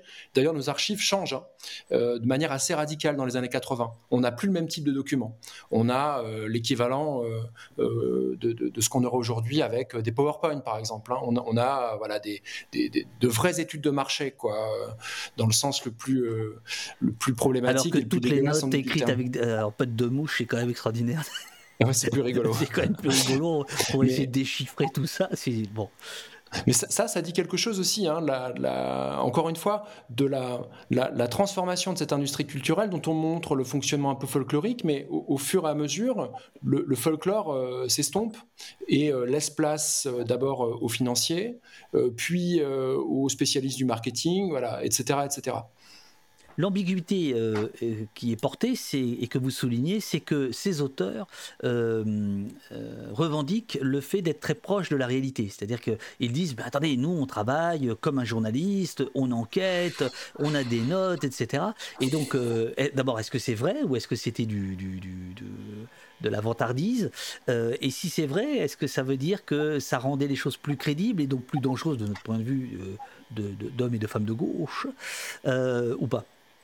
Bah, c'est le cas des auteurs d'espionnage. Le, roman d'espionnage qui est vraiment le principal genre dans les années 60. On oublie ça, mais dans les années 60, le, genre, le, plus important, c'est l'espionnage. Euh, le roman d'espionnage, donc, euh, euh, c'est son pacte de lecture très particulier. C'est un pacte de lecture qui est presque, par certains côtés, presque documentaire. C'est-à-dire que tu as une histoire avec un super espion, des gadgets, des belles filles, des destinations fabuleuses, mais derrière, tu as un effet documentaire et, une proximité avec l'actualité. Généralement, on prend un, événement qui s'est produit il n'y a pas longtemps, euh, qui a... Euh, euh, qui a on en a parlé dans les médias et on, fait des effets de réel, on prend des effets d'information et on peut vraiment en parler de façon on fait un effort pour en parler de façon documentaire. Donc il y, a une vraie volonté de, travailler de manière documentaire. Et, donc, et, la frénésie avec laquelle ils écrivaient faisait qu'ils étaient très proches du fait réel. C'est-à-dire que ça ne sortait pas dix ans plus tard, ça sortait dans les, dans les mois qui, suivaient euh, tel ou tel événement. Donc ça, il y avait un effet de réel saisissant. Oui, avec parfois même des, effets d'actualité directe, au sens où euh, c'est encore, ce sont encore des événements de, l'époque, euh, et ils, peuvent dire comme ça, bah, je l'avais prédit dans tel roman, et tous l'ont dit, Gérard Deville l'a dit, Paul Kenny l'a dit, Claude Rank l'a dit, c'est la légende de l'auteur qui avait vu avant tout le monde euh, ce qui allait se passer. Ça, renvoie sans doute du côté des lecteurs à, une, euh, une angoisse face à un monde qui, change. Et finalement, euh, la mise en ordre qui est proposée, elle est, assez simple en général. Hein. Les, les, clés de résolution des énigmes, elles sont, simplissimes. effectivement, ça colle à l'actualité. par exemple, en 79, Gérard de Villiers écrit des bouquins sur, l'Iran. Enfin, il les fait écrire par sa femme. Il y, a, une série qui s'appelle Victoria, qui est un décalque de SAS euh, au, féminin. Euh, c'est très pénible à lire. C'est ce que je suis en train de lire euh, en on, ce moment. On voit que tu souffres là, rien parler. C'est vraiment pénible. On, s'inflige des trucs que vous n'imaginez pas. Ah voilà, c'est ça, c'est cette série-là. Oh, la vache. Elle est vraiment. Voilà. C'est aussi dégueulasse que du SAS, mais, mais au féminin. Mais il a le génie, en 79, d'envoyer son personnage en Iran. Donc, Donc au moment de la Révolution. C'est ça, voilà, au moment de la Révolution. Il y a ce, jeu, en fait, euh, en, permanence avec une actualité qui est euh, euh, simplifiée et, du côté de, de, de Gérard de Villiers rendu, rendu sexy, quoi. Vous, vous n'écrivez pas, sauf erreur de ma part, que ces auteurs auraient pu être informés ou influencés par tel ou tel service. Quand vous parlez des RG, ces RG euh, s'intéressent euh, à, la vie commerciale de, de, ces éditeurs, mais euh, c'est pas pour dire tiens, ce serait bien de parler de ça ou voilà tel dossier sur tel rouge qu'il faudrait rendre très très désagréable dans, dans, vos, dans vos bouquins. Est-ce que c'est pour un autre livre, un troisième peut-être, ou est-ce que ça n'existe pas, qu'on est de l'ordre du fantasme? On sait qu'aux États-Unis, il y a des liens très forts euh, entre une certaine industrie euh, du, cinéma et certains services de renseignement. En France, est-ce que vous avez senti ça? Est-ce qu'il y a une proximité? Moi, j'ai moi, j'ai quand même l'impression que ça, que ça, ça participe euh, essentiellement de la, légende. On a quand même l'impression que Gérard de Villiers est de mieux en mieux informé au fur et à mesure des, des époques. Mais dans les archives qu'on a pu voir, parce qu'on on a euh, euh, les archives, une partie des archives de Gérard de Villiers euh, en, partage entre l'Université de Limoges et la Bibliothèque des littératures policières. On n'a pour l'instant pas trouvé de documents qui, attestent de manière vraiment très très nette la, qualité des renseignements perçus. Mais Mathieu, tu as peut-être d'autres infos toi, sur De Villiers? Oui, alors tous les auteurs le disent, hein, qu'ils ont des, liens avec les renseignements, et tant qu'ils le disent, on n'est pas obligé de les croire. C'est pour ça aussi qu'on avance prudemment. Pour Gérard de Villiers, on a retrouvé des documents qui montrent. Alors, il, fait beaucoup appel à des journalistes et des journalistes locaux. Il va toujours dans les pays. Euh, donc, il fait le voyage. Il, prend des renseignements chez les journalistes locaux et il va dans les ambassades. Alors, quand quelqu'un commence à dire qu'il va dans les ambassades, ça veut dire quand même qu'il peut avoir des, relations particulières. Mais en tout cas, les, les, fantasmes sont lesquels? Parce que Gérard de Villiers, c'est celui qui a nourri le plus de fantasmes sur quelqu'un extrêmement bien renseigné, etc. ça ne dépassait pas un niveau d'accréditation qui est celui d'un bon journaliste. Mmh. il travaillait comme un bon journaliste. C'est dire. On peut peut-être raconter une histoire, Mathieu, hein, au, moment de la vente à la découpe des ah archives de, Gérard de Villiers. Euh, en fait, c'est la DGSU en a acheté une partie. Non, et vous ne posez pas euh, la question. non, mais bon, d'abord, c'est nous qui en avons acheté une partie. C'est dire le, grand intérêt qui est porté par les, institutions de conservation à ces, documents. Mais pour un volume, un volume qui, euh, qui parle du Liban. Euh, il y a un type qui est rentré dans la salle des ventes, euh, qui a fait monter les enchères. Il y avait quelqu'un d'autre qui était au, téléphone au moment de, la vente de ce volume, enfin des archives liées à ce volume précis. Donc on peut se dire que peut-être, c'est 1 sur 200, hein. voilà, dans, dans cette liasse d'archives, il y avait peut-être des documents qui étaient, euh, qui étaient compromettants, mais ça, ça fait pas lourd. Moi, je pense que pour l'essentiel des auteurs, tout ça, euh, c'est un argument marketing. Nous sommes, nous sommes bien informés et vous allez apprendre des choses importantes sur le marché. je l'ai déjà dit ici mais euh, on sait que le Bureau des légendes, euh, il y a un travail avec, euh, avec, avec les militaires. Avec, hmm. les, avec, avec les militaires, voilà. Et que ça, ça, arrange tout le monde. Il y a d'un côté un, un, souci de crédibilité et de l'autre un peu de soft power. Mais là, vous pensez que... Non, mais ce, ce qu'on veut dire, c'est qu'en tout cas, il y avait je, remarque excuse-moi Mathieu, je remarque juste que depuis euh, trois minutes, le bourdonnement est revenu. Hein. Depuis qu'on parle des services, euh, je ne sais pas pourquoi, mais c'est comme ça. je suis désolé, c'est peut-être parce qu'on est sous écoute. Bah, j'ai l'impression qu'il se passe quelque chose là. je suis navré, je suis navré. Euh, je suis vraiment désolé. Non, mais tout va bien, tout va bien. C'est mon ventilateur d'ordinateur, à vrai dire. Donc il s'est déclenché. C'est euh, ça. Là, ça a chauffé. DGSE.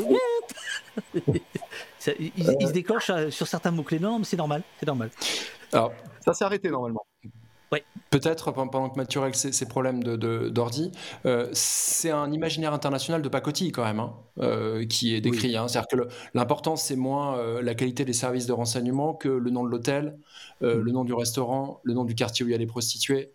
Enfin, tu vois, il n'y a, a, pas de grands secrets qui sont euh, livrés dans ces, ouais, dans enfin, sauf que euh, on sait qu'aujourd'hui, euh, il y, y, a des discussions autour de ça, que, qu'Internet et Wikipédia infecteraient la littérature parce que tout d'un coup, bah, t'as pas besoin de te déplacer, t'as pas besoin d'être informé pour pouvoir raconter une histoire à l'autre bout du monde parce que Wikipédia va te donner les, les, les clés. Là, c'est pas ça. donc, il y, y, a un effort quand même qui est fourni. Je veux dire, pour mettre le bon nom de l'hôtel ou le quartier euh, c'est Il y a un travail. On peut, te raconter, très exactement comment travaillait Gérard de Villiers parce qu'on a reconstitué ça vraiment dans le détail. tout n'est pas dans le livre, c'était un peu trop long à raconter, mais on l'a reconstitué. Gérard de Villiers. Oh, ça sent la censure, ça. ça il paraît qu'à la découverte, ils sont pas.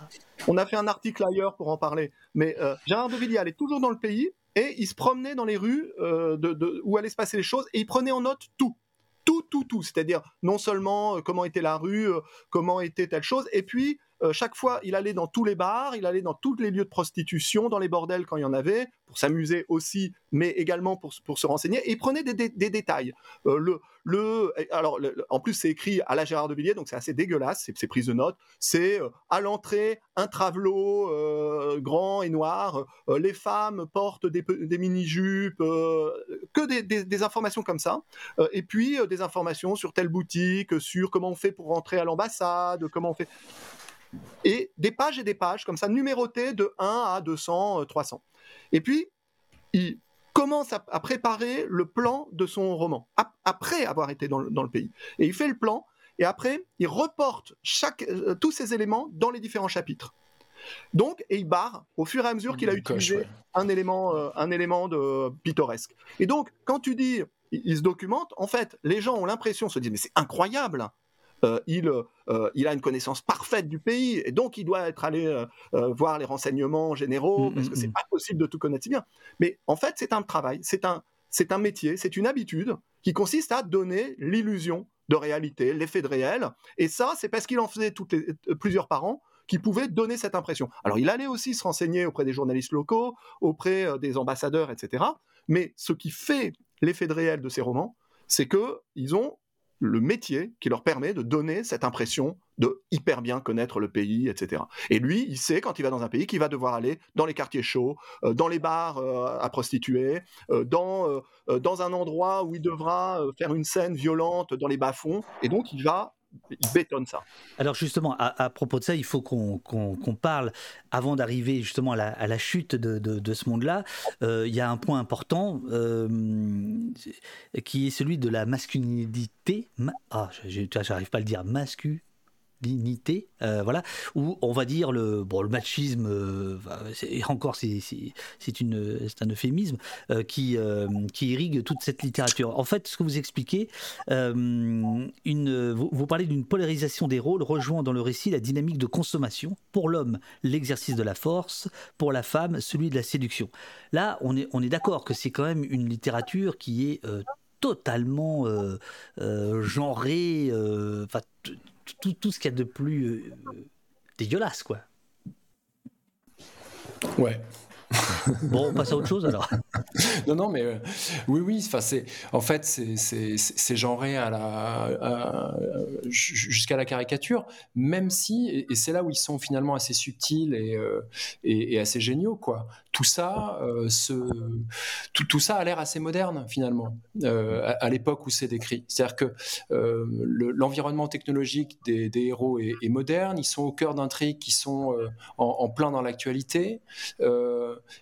il, témoigne de, rapports de genre très libérés, donc qui peuvent apparaître euh, comme modernes. Mais, oui, c'est ça. Euh, ça, c'est le paradoxe quand même. mais, les rapports de genre sont, des rapports de domination clair et net. Quoi. malgré tout, cette littérature qui critique la révolution sexuelle s'en sert allègrement. Enfin, sans la libération sexuelle, elle n'aurait pas pu aller là où elle allait. Donc là, il y a, une espèce de, contradiction qui est assez, c'est, assez délicieux.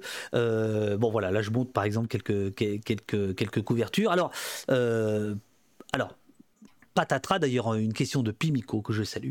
Euh, est-ce qu'on a parlé de la série noire? Alors on a parlé un peu de la série noire puisqu'on a parlé de de comment de, Marcel Duhamel. Marcel Duhamel, voilà c'est ça, euh, qui très tôt comprend Marcel Duhamel qui est donc le grand patron de la série noire. donc je comprends en fait en, en, vous lisant que dès le départ la série noire jouit quand même d'une bonne image, notamment en regard de cette autre littérature. Alors que moi je pensais que la série noire avait gagné ses lettres de légitimité et de noblesse bien, bien après. Mais en fait non, déjà là, euh, il y a une distinction qui est faite, mais sauf que le bon Marcel, il, il, apprécie pas du tout euh, le succès des, des, concurrents. Euh, il alerte régulièrement Gallimard en disant il va falloir quand même me donner un peu plus de moyens, il va falloir que euh, voilà la concurrence est féroce. Enfin bon, on est dans le capitalisme le plus le, plus fou et il y a euh, il y a notamment euh, alors mais des notes et des notes qui sont absolument incroyables de de, de, de, de Duhamel qui sont des notes de pratiquement d'espionnage. Voilà, elles sont ici d'espionnage de commercial, commercial quoi. alors que moi j'imaginais pas du tout ça. Qu'est-ce qui se passe pour la, pour la série noire euh, à ce moment-là? Qu'est-ce qu'elle qu'est-ce qu'elle voit? Bah, En fait, euh, Duhamel, il scrute, euh, il scrute la concurrence parce que lui-même a, besoin de tenir un certain nombre de, cadences. Il voit qu'on lui vole certains auteurs. Alors, il faut quand même dire que sur la longueur, c'est lui qui gagne. Hein. On, est bien d'accord. Voilà, c'est la série noire qui va finalement bah, rester, voilà, et c'est Gallimard derrière qui, qui, va rester dans, dans, les mémoires, qui saura en fait euh, choisir les bons auteurs, avoir euh, parfois les, les, meilleures traductions, etc. Mais lui, euh, il, voit, il voit apparaître des, des, concurrents avec des méthodes qui sont différentes et surtout une capacité à, s'adapter à la demande et à un marché qui change beaucoup plus rapide que ce que Duhamel est en, capacité de faire. Je pense qu'il utilise aussi ça de manière assez habile pour faire peur à Gallimard et euh, aussi de son côté demander, euh, demander plus de moyens. Hein. Monsieur euh, Claude Gallimard, 29 juillet 1963, de nouveaux présentoirs, très bien faits, commencent à inonder les libraires et les dépositaires. Tabac. Dommage que ce ne soit pour eux, pas ceux pour la série noire que je réclame depuis deux ans, mais ceux des presses de la cité Fleuve Noir. Marcel Duhamel. Euh, c'est sec comme un email. c'est incroyable. Oui, c'était une vraie guerre. Hein. C'était, on, voit comme, l'édition populaire est une guerre parce que quand on vend des très gros volumes de, livres, parce que pour, être rentable, ces livres à bas coût doivent être vendus en, grand nombre d'exemplaires, eh ben, on est dans une guerre permanente pour occuper le terrain. Et c'est vraiment ce, type de, document le montre très bien. Alors, oui non, en, fait, toute la correspondance de Duhamel euh, vers, vers Claude Gallimard, elle ressemble à ça. Effectivement, ça ressemble à des emails assez, euh, assez secs, parfois un peu plus développés, mais il lui écrit en permanence. Hein. En permanence. Et, Gallimard répond. Euh, je ne sais pas si on met des réponses dans le, dans, le volume. il répond souvent avec, avec diplomatie, parfois, parfois avec, avec autant de fermeté que, que, Duhamel en, met pour, pour lui écrire. C'est des rapports commerciaux, tout ça. Hein. Ces gens sont là pour vendre des livres. Alors, euh, arrivent justement les années 70 euh, et un personnage central, euh, Jean-Patrick Manchette, dont une série d'entretiens va être rééditée dans quelques, dans quelques temps. il y a eu sa correspondance que vous citez d'ailleurs. Donc mmh. Manchette, c'est le, chef de file du polar social, du polar politique dans les années 70-80. le polar d'intervention. D'intervention, exactement. Qui en fait démarre euh, plutôt euh, dans cet environnement-là, euh, si j'ai bien compris, qui, qui va écrire quelques premiers romans à, la chaîne. Et alors là, Manchette va avoir du succès. à la suite, il va y en avoir d'autres. Vous citez des Nynx, etc. un peu plus tard dans les années 80. Et les, les, auteurs réactionnaires de Fleuve Noir, des presses de la cité, sont furieux ils sont furieux. Euh, et alors là, c'est, ça fait plaisir, ça fait plaisir, surtout par rapport à aujourd'hui où on est plutôt dans leur position euh, euh, et de se dire tiens, est-ce que vous pouvez raconter ce qui se passe dans les années fin des années 70, début des années 80 et pourquoi ce monde aussi puissant s'écroule? En fait, ça commence dès euh, la fin des années 60 et c'est une guerre, c'est véritablement une guerre culturelle. Comme on parle aujourd'hui de guerre culturelle, ça. Euh, comme Gramsci parle de, de, guerre et de lutte pour l'hégémonie. Et en fait, dans les années 70, avec les contre-cultures, euh, les, sensibilités de gauche vont monter en puissance. Or, une des caractéristiques de la contre-culture des années 70, c'est qu'elle va investir des formats qui étaient des formats délégitimés. La bande dessinée, la pop musique et la littérature de genre. le polar, la science-fiction, euh, vont euh, être investis par un certain nombre d'acteurs euh, des, contre-cultures ou d'artistes contre-culturels.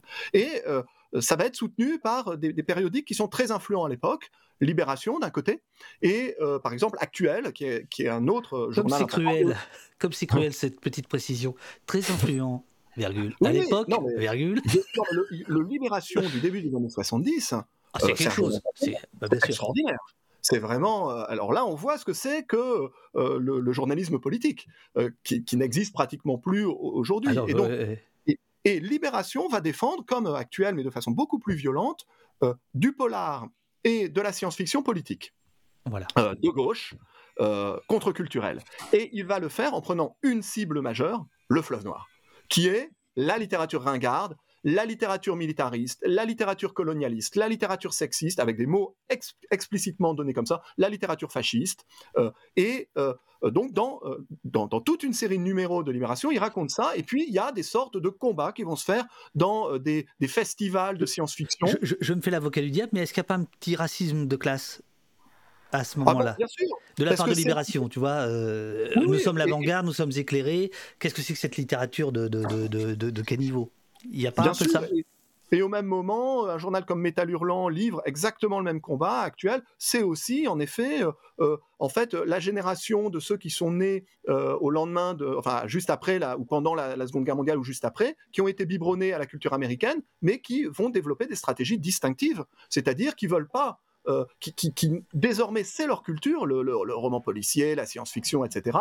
mais eux vont proposer quelque chose de différent. Et donc, pour proposer quelque chose de différent, pour proposer une science-fiction, un roman policier ou une bande dessinée distinctive, il faut taper sur euh, les formes antérieures en montrant qu'elles sont ringardes. Donc oui, tu as tout à fait raison. Il y a aussi un problème de classe, de génération, euh, de, euh, ce sont des formes qui sont en un sens plus bourgeoise, euh, ou en tout cas d'une autre, d'une nouvelle forme de bourgeoisie. Euh, euh, donc il y, a vraiment quelque chose. Mais ce qui est terrible pour les auteurs du Fleuve Noir, c'est que eux qui étaient, qui vendaient beaucoup mais qui étaient pas reconnus, désormais sont considérés comme marginaux esthétiquement, ringards et, et, politiquement sont de plus en plus massivement attaqués avec une très grande violence, mmh. et donc eux réagissent de façon extrêmement maladroite et violente eux-mêmes en en, se crispant sur des positions qui sont intenables, en tapant sur les hippies, en tapapant sur les gauchistes. Sur les gauchistes, c'est extraordinaire ce qu'il raconte, c'est extraordinaire. Les homosexuels, tout le monde s'en prend euh, plein la figure, et vraiment. C'est d'une méchanceté. Enfin là, on sent,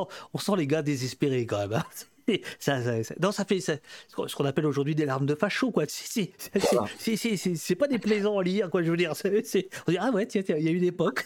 bon, c'était dans, dans, dans, dans, ce sens-là. Mais je me suis demandé, pour être tout à fait franc, est-ce que vous exagérez pas un petit peu là? C'est-à-dire que est-ce que l'écroulement de cette culture, c'est vraiment le fait qu'il y ait l'avènement d'un polar de gauche, ou plutôt le fait qu'il y ait une lassitude des lecteurs, ou qu'il y ait une transformation et vous y venez dans le dernier chapitre qui est absolument passionnant. Vous parlez de moyennisation de, de, de, de, la culture. Il faudra, peut-être venir là-dessus. Et quand même la télévision qui, qui, qui, massivement arrive. Et donc, justement, cette littérature qui, euh, qui essaie de s'adapter en novélisant euh, les, les, les, les, les, séries d'épouvante, etc. etc. Euh, mais là, on sent, on sent que c'est un peu désespéré, même s'il il y a quelques, quelques chiffres de vente absolument incroyables à Buffy ou je sais pas quoi. Vous donnez les chiffres, c'est voilà, ce que je veux dire, c'est est-ce que vous vous n'êtes pas fait un tout petit peu plaisir ou pour faire plaisir à la découverte, euh, vous avez mis en avant un peu le, polar de gauche que j'aime tant, Manchette, c'est indépassable. Euh, est-ce que vous croyez vraiment que ça a joué? Euh, Plusieurs choses. Manchette, on l'a pris et on, l'a pris un peu comme on a pris finalement le directeur de, de, la série noire, on l'a pris aussi comme un observateur. C'est-à-dire que notre, bouquin, il est construit avec euh, finalement tout un ensemble de personnages qui euh, éclairent cette destinée euh, de la littérature populaire, du, fleuve, enfin, du fleuve noir des presses de la cité et, d'ailleurs. on n'exagère pas parce que je suis même pas sûr qu'on ait mis les échanges les plus sanglants entre les auteurs qui sont dégagés et déclassés et euh, les nouveaux directeurs littéraires, les nouvelles directrices littéraires d'ailleurs, dans les années 80, qui euh, argumentent avec euh, des lettres à accusés de réception pour dire aux, vieux auteurs que, ça suffit, qu'on ne veut plus d'eux en fait, qu'on veut plus les éditer, que leurs chiffres de, de vente s'écroulent. Dans le fond, ils sont victimes de ce qui a fait leur succès. C'est ça. Cette littérature, elle a été parfaitement dans son époque, dans les années 50 et jusqu'à la fin des années 60 elle ne l'est plus parce que la société a changé. Et donc, euh, c'est une autre littérature qui est sans doute plus en phase avec euh, les préoccupations de l'époque qui l'emporte. Faut, faut jamais oublier qu'on a affaire à euh, une littérature qui est industrielle, donc qui doit répondre à des besoins immédiats. Hein. L'idée, c'est que ça circule rapidement et vite. Et puis, quand le produit est périmé, on passe à autre chose. Mais, cette, littérature, elle se périme. Mais, mais ça, Loïc, ça fait partie des, des, des, choses très, très éclairantes dans votre objet d'étude. c'est qu'en effet, c'est aussi une histoire du capitalisme. C'est-à-dire que dans les années 80, ces gars, euh, vous parlez de rupture douloureuse, euh, sont congédiés, alors que certains ont vendu des centaines de milliers d'exemplaires, mais ils vendent plus rien. Oh, du million. Non, mais. Euh, tu, exagères. Non, Frédéric c'est 100 millions d'exemplaires en France. Hein. Combien de, 100 millions. 100, millions ouais. C'est 250 millions dans le monde. Bah, et ça, vous pensez pas que ça crée quand même des imaginaires et que ça, ça fige un peu les esprits? On le pense. On le pense justement, c'est même euh, ce, dont on parle. Bien sûr. On, l'a écrit, je crois. il, me semblait. Et non, mais c'est colossal. Alors lui, Dar, il n'est pas, euh, euh, il, est pas, il, est pas congédié. Enfin, je veux dire, ça, va pour lui. Mais il y, en a, d'autres pour qui c'est, c'est, ah. il découvre finalement la sauvagerie de ce monde qui les a fait rois. C'est un monde sauvage. Mais euh, pour, le, précisément, nous, ce qui nous intéresse, c'est pas de dire euh, d'un seul coup la culture est passée à gauche, ça serait très naïf. Ce qu'on montre, c'est que les choses sont liées. Euh, d'une part, la littérature populaire standardisée fordiste, elle va s'effondrer sous la concurrence de la télévision qui attire beaucoup plus un public. Les gens arrêtent d'acheter un, livre ou cinq livres par semaine dans leur tabac du coin. elle va être aussi fragilisée par de nouveaux modes de consommation associés aux hypermarchés, etc., qui vont favoriser une autre culture. Donc ça, c'est le premier point. Or, à côté de ça, du coup, le livre standardisé qu'on prend au hasard doit laisser place à une littérature populaire qui est une littérature populaire distinctive, c'est-à-dire qu'on va choisir un auteur. Et ça, ça fait basculer la consommation du roman policier ou de la science-fiction du côté d'un public qui est un public étudiant jeune et cultivé, et qui va donc avoir une sensibilité qui va glisser vers la gauche. Donc c'est lié en fait. Les logiques industrielles, les logiques du capitalisme et les sensibilités littéraires, la transformation des sensibilités littéraires, tout ça est lié. Et nous, ce qui nous intéressait, c'était précisément de montrer que on pense simplement que dans les années 70, c'est parce que les gens, euh, parce que tout le monde bascule à gauche que, que ces auteurs sont ringardisés. Non, ces auteurs sont ringardisés parce que le lectorat change, donc il n'y a plus de place pour cette culture, donc il y a une autre forme de littérature distinctive qui apparaît, et cette littérature va être marquée à gauche parce qu'elle s'adresse à un lectorat euh, issu du même monde que les auteurs et d'un monde qui est plutôt à gauche. Donc, euh, Comme on dit ici, on n'est pas chez les cons à ce moment-là. ce qu'on peut, ce qu'on peut ajouter, c'est finalement euh, ce que vont très bien décrire euh, les, sociologues euh, post-Bourdieu. Je pense à quelqu'un comme Philippe Coulangeon. C'est un, rapport très différent à la culture pop, qui est sans doute très largement le nôtre. Enfin, je veux dire, voilà, nous, nous trois, hein, c'est ce qu'on, c'est aussi ce qu'on représente. C'est-à-dire que pour que ces, euh, ces imaginaires populaires du policier, de l'espionnage soient euh, admissibles pour un public euh, bourgeois, bah, en fait, il faut aussi que ça se transforme et que ça devienne une littérature qui soit plus politique, plus élitiste, avec des logiques d'auteur. Enfin, encore une fois, les, bourgeois foutent le bordel dans le, dans le domaine qu'ils décident d'annexer. Hein les, frontières finalement dans les consommations culturelles, elles bougent à cette époque-là. On est moins dans une confrontation entre une haute culture qui serait maîtrisée par la bourgeoisie et les élites et une basse culture qui serait pour le peuple. Il y a l'idée cette fois-ci que euh, pour être en haut de la chaîne alimentaire euh, culturelle, il faut tout consommer et y compris les genres qui ont été des genres euh, décriés et délégitimés. Mais pour les consommer, il faut qu'ils changent. Et donc, euh, voilà, faut, faut qu'ils rentrent dans des, dans des logiques qui sont des, des, logiques symboliques qui sont plutôt, qui se rapprochent un peu plus de celles de la littérature. Oui, mais on peut aussi dire, que, on, peut aussi dire que les grands auteurs de, de polar euh, américains, justement édités par, par la série noire, je pense notamment à David Goodis, dont Philippe Garnier a fait une biographie extraordinaire. c'est, je ne sais pas s'ils étaient de gauche, mais c'est une vision de gauche du monde quand même. C'était, c'était, quand même une description euh, sociale et politique euh, déjà euh, de, très, 30 ou 40 ans avant. et donc finalement, ce que, ce que le, polar français va, va remettre, c'est un peu revenir aux, sources. C'est, là où je trouve que c'est passionnant, c'est-à-dire que les choses sont imbriquées avec des mondes un peu contradictoires et en même temps cousins. Oui, le polar américain. Il y, a un très beau livre de Tadier qui, Tadier qui s'appelle Front populaire, qui parle justement de la sensibilité de gauche du polar américain dès l'entre-deux-guerres. Ce qui est compliqué avec le polar américain, c'est qu'il y a des gens de, droite et des gens de gauche. Euh, la, culture américaine ne fonctionne pas exactement comme la, culture française, en particulier sur les questions de légitimité. Donc il y a des processus de légitimation partout. Il ne faut pas oublier que dans les années 30, il y a un numéro de Black Mask, le grand, le grand pulp euh, justement de polar américain, où sont publiés tous ces auteurs, un numéro sur le Ku Klux Klan.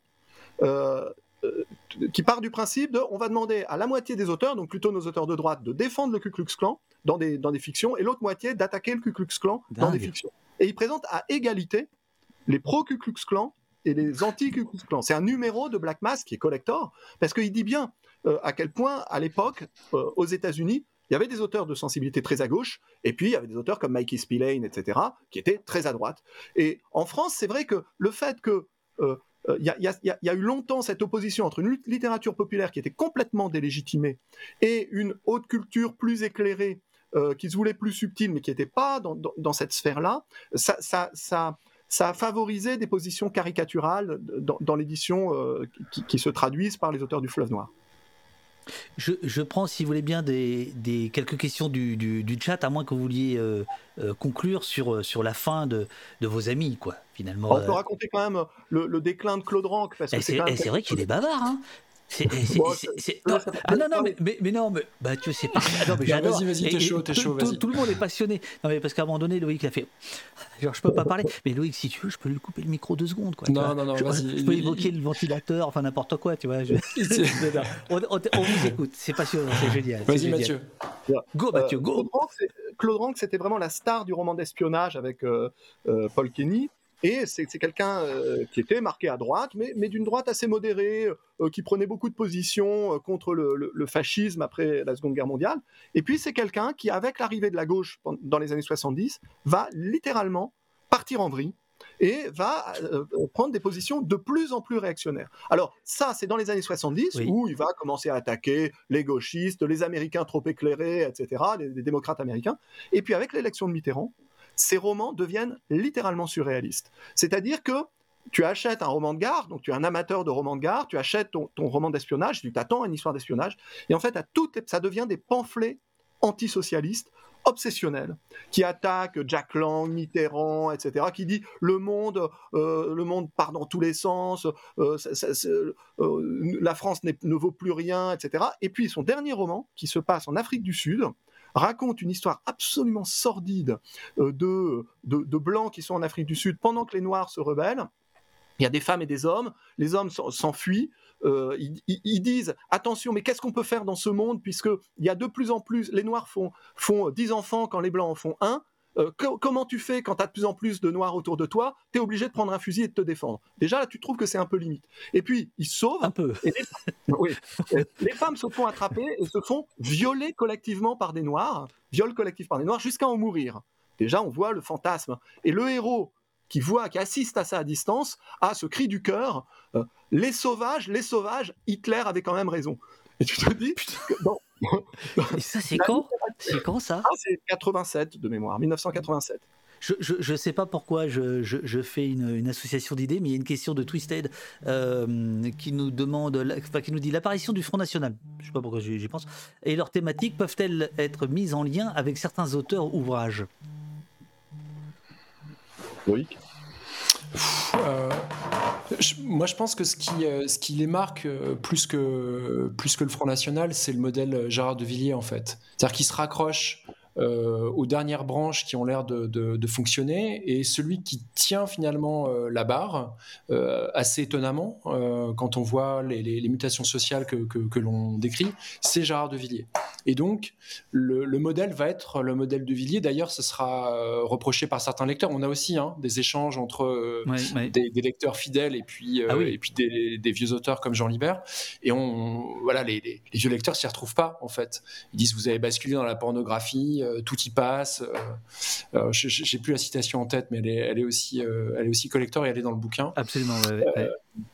Et, c'est ce modèle littéraire-là, finalement, qui va, qui va servir de, de, de dernier rempart, quoi. Et, ça, ça dure, hein, et, ça se développe. C'est-à-dire qu'il y, a non seulement De Villiers, mais il y a toutes les sous-collections qui sont euh, euh, pilotées par Gérard De Villiers. C'est lui qui devient euh, la, marque, quoi, et qui tient la ligne face aux, auteurs de gauche qui se sont emparés des genres populaires. Quelques questions du chat, si vous voulez bien, pour, pour terminer cette passionnante discussion bah, c'est facile parce qu'il suffit de prendre votre bouquin et de le lire et de, et voilà, et de, et de, voyager dans le temps et, dans, et dans l'espace. Alors, euh, Roland, euh, Bolloré, alors c'est vraiment des questions dans, dans, dans, tous les sens. Bolloré est donc bien à sa place dans ce storytelling? C'est-à-dire? C'est-à-dire que est-ce que Bolloré finalement c'est le c'est l'aboutissement de cette euh, de cette culture d'industrialisation de la littérature? Euh, Mathieu Très vite, c'est ce que tu disais, David, tout à l'heure. En tout cas, ce qui est certain, c'est qu'on a eu une, lutte pour l'hégémonie culturelle qui s'est déplacée sur la gauche euh, dans les années 70-80. Euh, on a eu l'impression, en quelque sorte, que la, culture était, était éclairée à gauche pendant un certain temps. Et on, on assiste aujourd'hui à un retour du refoulé. Et ce qui nous paraît intéressant, ce qui nous a paru intéressant, c'est de voir que dans le fond, ces auteurs existaient encore, que Gérard de Villiers existait encore et que Gérard de Villiers, c'était cette tendance radicale. Et Gérard de Villiers, c'est le plus grand vendeur dans les années 90 de, livres populaires. Euh, donc, euh, euh, pour revenir à Bolloré, Bolloré, c'est peut-être justement ce refoulé qui revient. C'est cette, cette, cette, culture réactionnaire dont on pensait qu'elle n'existait pas vraiment parce qu'on a beaucoup lu les, les, auteurs de polar de gauche, etc. Mais en fait, elle était là, elle n'était pas très ancienne et elle a été très importante. Et pour nous, euh, justement, c'est ça la, question de la culture, c'est que ça sédimente. On a l'impression que ça disparaît, mais en fait, c'est toujours là. Et donc, ça peut à tout moment revenir. Et euh, cette bascule de, de, euh, de, de, chaînes de télévision comme CNews vers un discours qui, ressemble à ce discours-là, même si c'est pas dans le domaine de la fiction. Oui, bien sûr. Encore qu'il y a des moments où on se demande. Hein. Voilà, mais si c'est audible, si c'est si, si facilement revenu, c'est que c'est pas pas si ancien et que c'était très important dans la culture. Ce qui, est très étonnant, c'est que tout ça soit très largement passé euh, sous, sous, les radars des chercheurs qui ont travaillé sur euh, la littérature, sur les imaginaires collectifs dans la seconde moitié du XXe siècle. Euh, on, découvre finalement une, une violence politique, sociale, mais, mais, pas comme celle qu'on qu'on aimerait voir euh, une violence de droite en fait, hein, qui est assez décomplexée dans, ces bouquins et qui se, euh, qui devient de plus en plus décomplexée au fur et à mesure que, que, les époques euh, passent. Que pensez-vous de l'adaptation cinéma de OS 117, notamment l'aspect raciste et colonialiste et cette digestion de la culture populaire française? Euh, alors moi, j'ai pas vu le troisième. C'est peut-être plutôt sur euh, sur celui-là que, que, porte la question. Mais OSS 117, c'est très intéressant euh, de la, la, digestion au second degré de cette de cette culture-là. C'est-à-dire qu'en fait, comment est-ce qu'elle a subsisté jusqu'à nous? Avec des tirages qui, on l'a dit tout à l'heure, se sont très largement effondrés.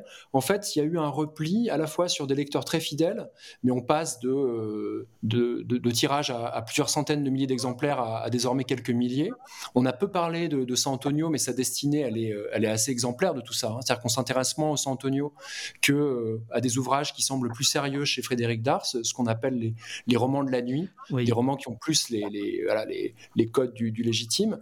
Donc il y a à la fois un lectorat fidèle euh, qui, reste, et puis un, lectorat qui, qui, est un lectorat au second degré, en fait, qui s'amuse euh, à lire les, outrances, les exagérations. Euh, et, OSS 117 réussit très bien à, porter ça à l'écran, en fait. C'est une digestion au second degré de, cette, de cet imaginaire-là la, pop culture contemporaine est une culture qui, qui saisit son historicité sur, sur le principe du second degré et de l'ironie très souvent. C'est-à-dire que euh, les amateurs de, de, science-fiction contemporaine euh, vont regarder les sérials américains des années, euh, des années 40 ou 30, c'est-à-dire les, films à épisodes très très populaires, avec une forme d'ironie et vont jouer avec ces codes de façon ironique. Metal Hurlant, déjà, reprenait les couvertures de Branton ou les couvertures de Pulp américains mais d'une façon ironique. Et euh, il, me semble que, donc OSS 117, c'est la même ironie. il me semble que cette ironie, euh, par rapport à, à l'historicité de la pop culture, elle tient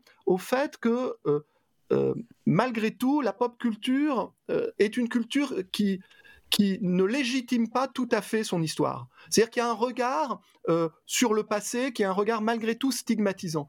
C'est-à-dire que de manière contemporaine, on dit désormais on est dans une culture qui est une pop culture, mais historiquement, on se rend bien compte qu'il y a des problèmes, qu'il y a des, formes et des, sensibilités qui, passent mal le, temps. Et donc, ça prend quelle forme? Ça prend une forme de, kitschisation euh, de la pop culture ancienne. Et en fait, on est très souvent dans, un, rapport à la vieille pop culture qui en fait un objet kitsch le, chat tousse un petit peu. Hein. Euh, le troisième euh, volet d'OS 117, euh, nous dit Manco, est plutôt au premier degré, je crois.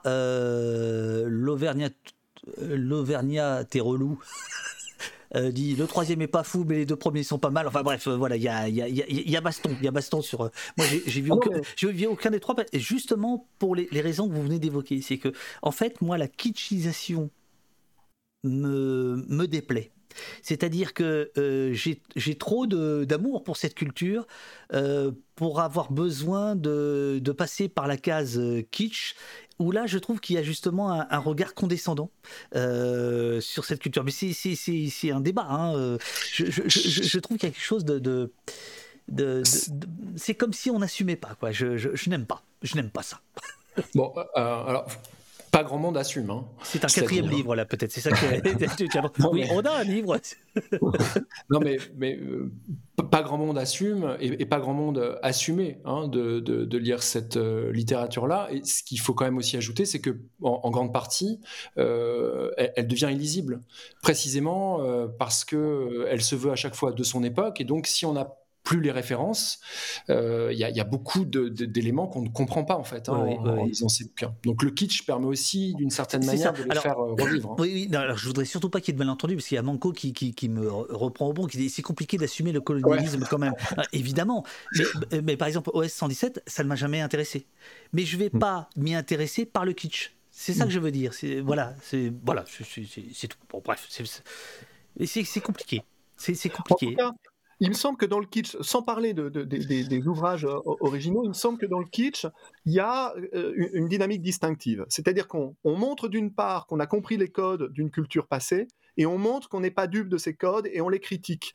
Euh, et en même temps, on peut malgré tout dire son attachement à une certaine culture, parce que c'est nostalgique, OSS 117. Donc, donc c'est pas toujours forcément négatif. De... pour moi, non, il ne s'agit pas de dire que c'est positif ou négatif. En tout cas, c'est distinctif. C'est une façon de montrer une forme d'intelligence culturelle et donc de valoriser une position de celui qui regarde ou de celui qui filme par rapport aux objets dont il parle. Euh, après, euh, le, kitsch, il y a des très beaux objets kitsch. Indiana Jones, c'est un très bon film qui joue sur le kitsch des, des serials américains. donc le, kitsch produit des très, très beaux objets, mais c'est un, certain mode d'appréhension des objets. Donc, dernière question de, de Jérôme. Peut-on mesurer l'influence de cette pop culture sur nos comportements? Y a-t-il des études sur ce sujet? C'est la question. Vous, en parlez euh, euh, plus qu'à demi-mot dans, dans votre bouquin, mais comment on mesure tout ça? C'est compliqué. Bah, c'est ouais, c'est la question qui tue là pour euh, pour finir. C'est bah ouais, t'es au poste mon vieux. c'est quel impact à, tout ça? Le, pari que nous on fait, c'est de dire que cette littérature que jusque là on n'a pas trop considérée en fait quand on quand on étudiait l'époque, euh, elle, est centrale. Alors à la fois euh, parce que Mathieu décrivait tout à l'heure, c'est-à-dire qu'on y voit un imaginaire social qui se déplie et qui se déplie euh, dans des objets qui sont euh, proliférants, mais aussi parce que euh, elle, se diffuse de manière très très massive. Alors là, c'est un, tout autre débat. Est-ce que les lecteurs sont absolument dupes de ce qu'ils lisent C'est c'est le débat qu'ont pu avoir les cultural studies depuis quatre ou cinq décennies, avec l'idée que bah non, on n'est pas dupe, on, va y piocher certains éléments. moi, je, trouve que quand même cette cette survivance euh, longue hein, d'une littérature très réactionnaire, elle, dit quelque chose euh, de, l'état de notre société au XXe siècle, ça c'est clair. Hein. C'est pas pour rien que, ces ouvrages qui sont sexistes, euh, racistes, subsistent et, prolifèrent quand même de manière assez impressionnante et, se diffusent au-delà de nos frontières. Enfin, ça dit quelque chose de ce qu'on appelait avec des mots un peu pompeux dans, le bouquin la, francité. La, la, culture française c'est ça, en fait, au XXe siècle. Beaucoup plus que ce qu'on a reconnu comme euh, une littérature légitime. Donc, ouais, ça a eu des effets. Après, pour, calculer les effets, c'est toujours difficile parce que ces livres sont aussi le reflet de, représentation des gens. S'ils étaient lus si massivement, c'est que les gens n'étaient pas choqués euh, outre mesure par ce qu'ils racontaient. Euh, donc ça veut dire qu'ils sont aussi euh, le, reflet de, position. Mais ils donnent une forme particulière. Et euh, il, nous semble en tout cas que des œuvres qui sont si massivement lues, d'abord ne peuvent, ne peuvent pas avoir été autant lues sans laisser de traces, et d'autre part, correspondent, disent quelque chose des, des tensions, dans des, positions des gens, de la manière dont les gens lisent les choses. Donc, ça, serait, ça serait fou de penser que cette littérature n'a pas d'influence. On sait que la littérature a de l'influence. On sait que euh, euh, le, le, Werther de Goethe a euh, entraîné des suicides. pas parce que les gens se sont mis à suicider, mais parce que les gens se sont mis à aimer un peu comme dans Werther de Goethe. Eh ben, de la même façon, cette littérature, par exemple, elle a accompagné de façon très puissante, le roman, le roman d'espionnage a accompagné de façon très puissante l'idée d'une construction européenne.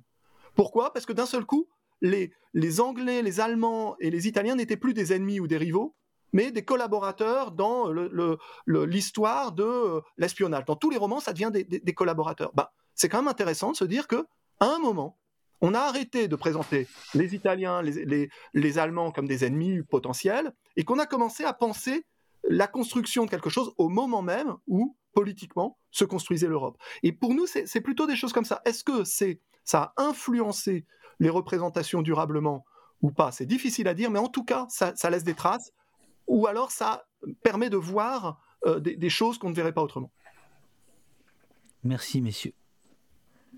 Merci beaucoup. Euh, merci, merci, merci à vous. on, va, on va attendre que le chat réagisse. Mais en règle générale, euh, il, va, il réagit, il va, il va vous remercier, il va vous féliciter. Il, ah, il y a quelqu'un au tout début qui, a, qui a posé la question est-ce que c'est -ce c'est difficile à lire?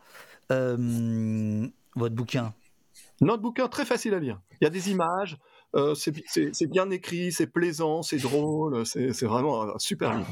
J'allais le dire, mais alors, putain, c'est horrible de le dire. C'est écrit petit là.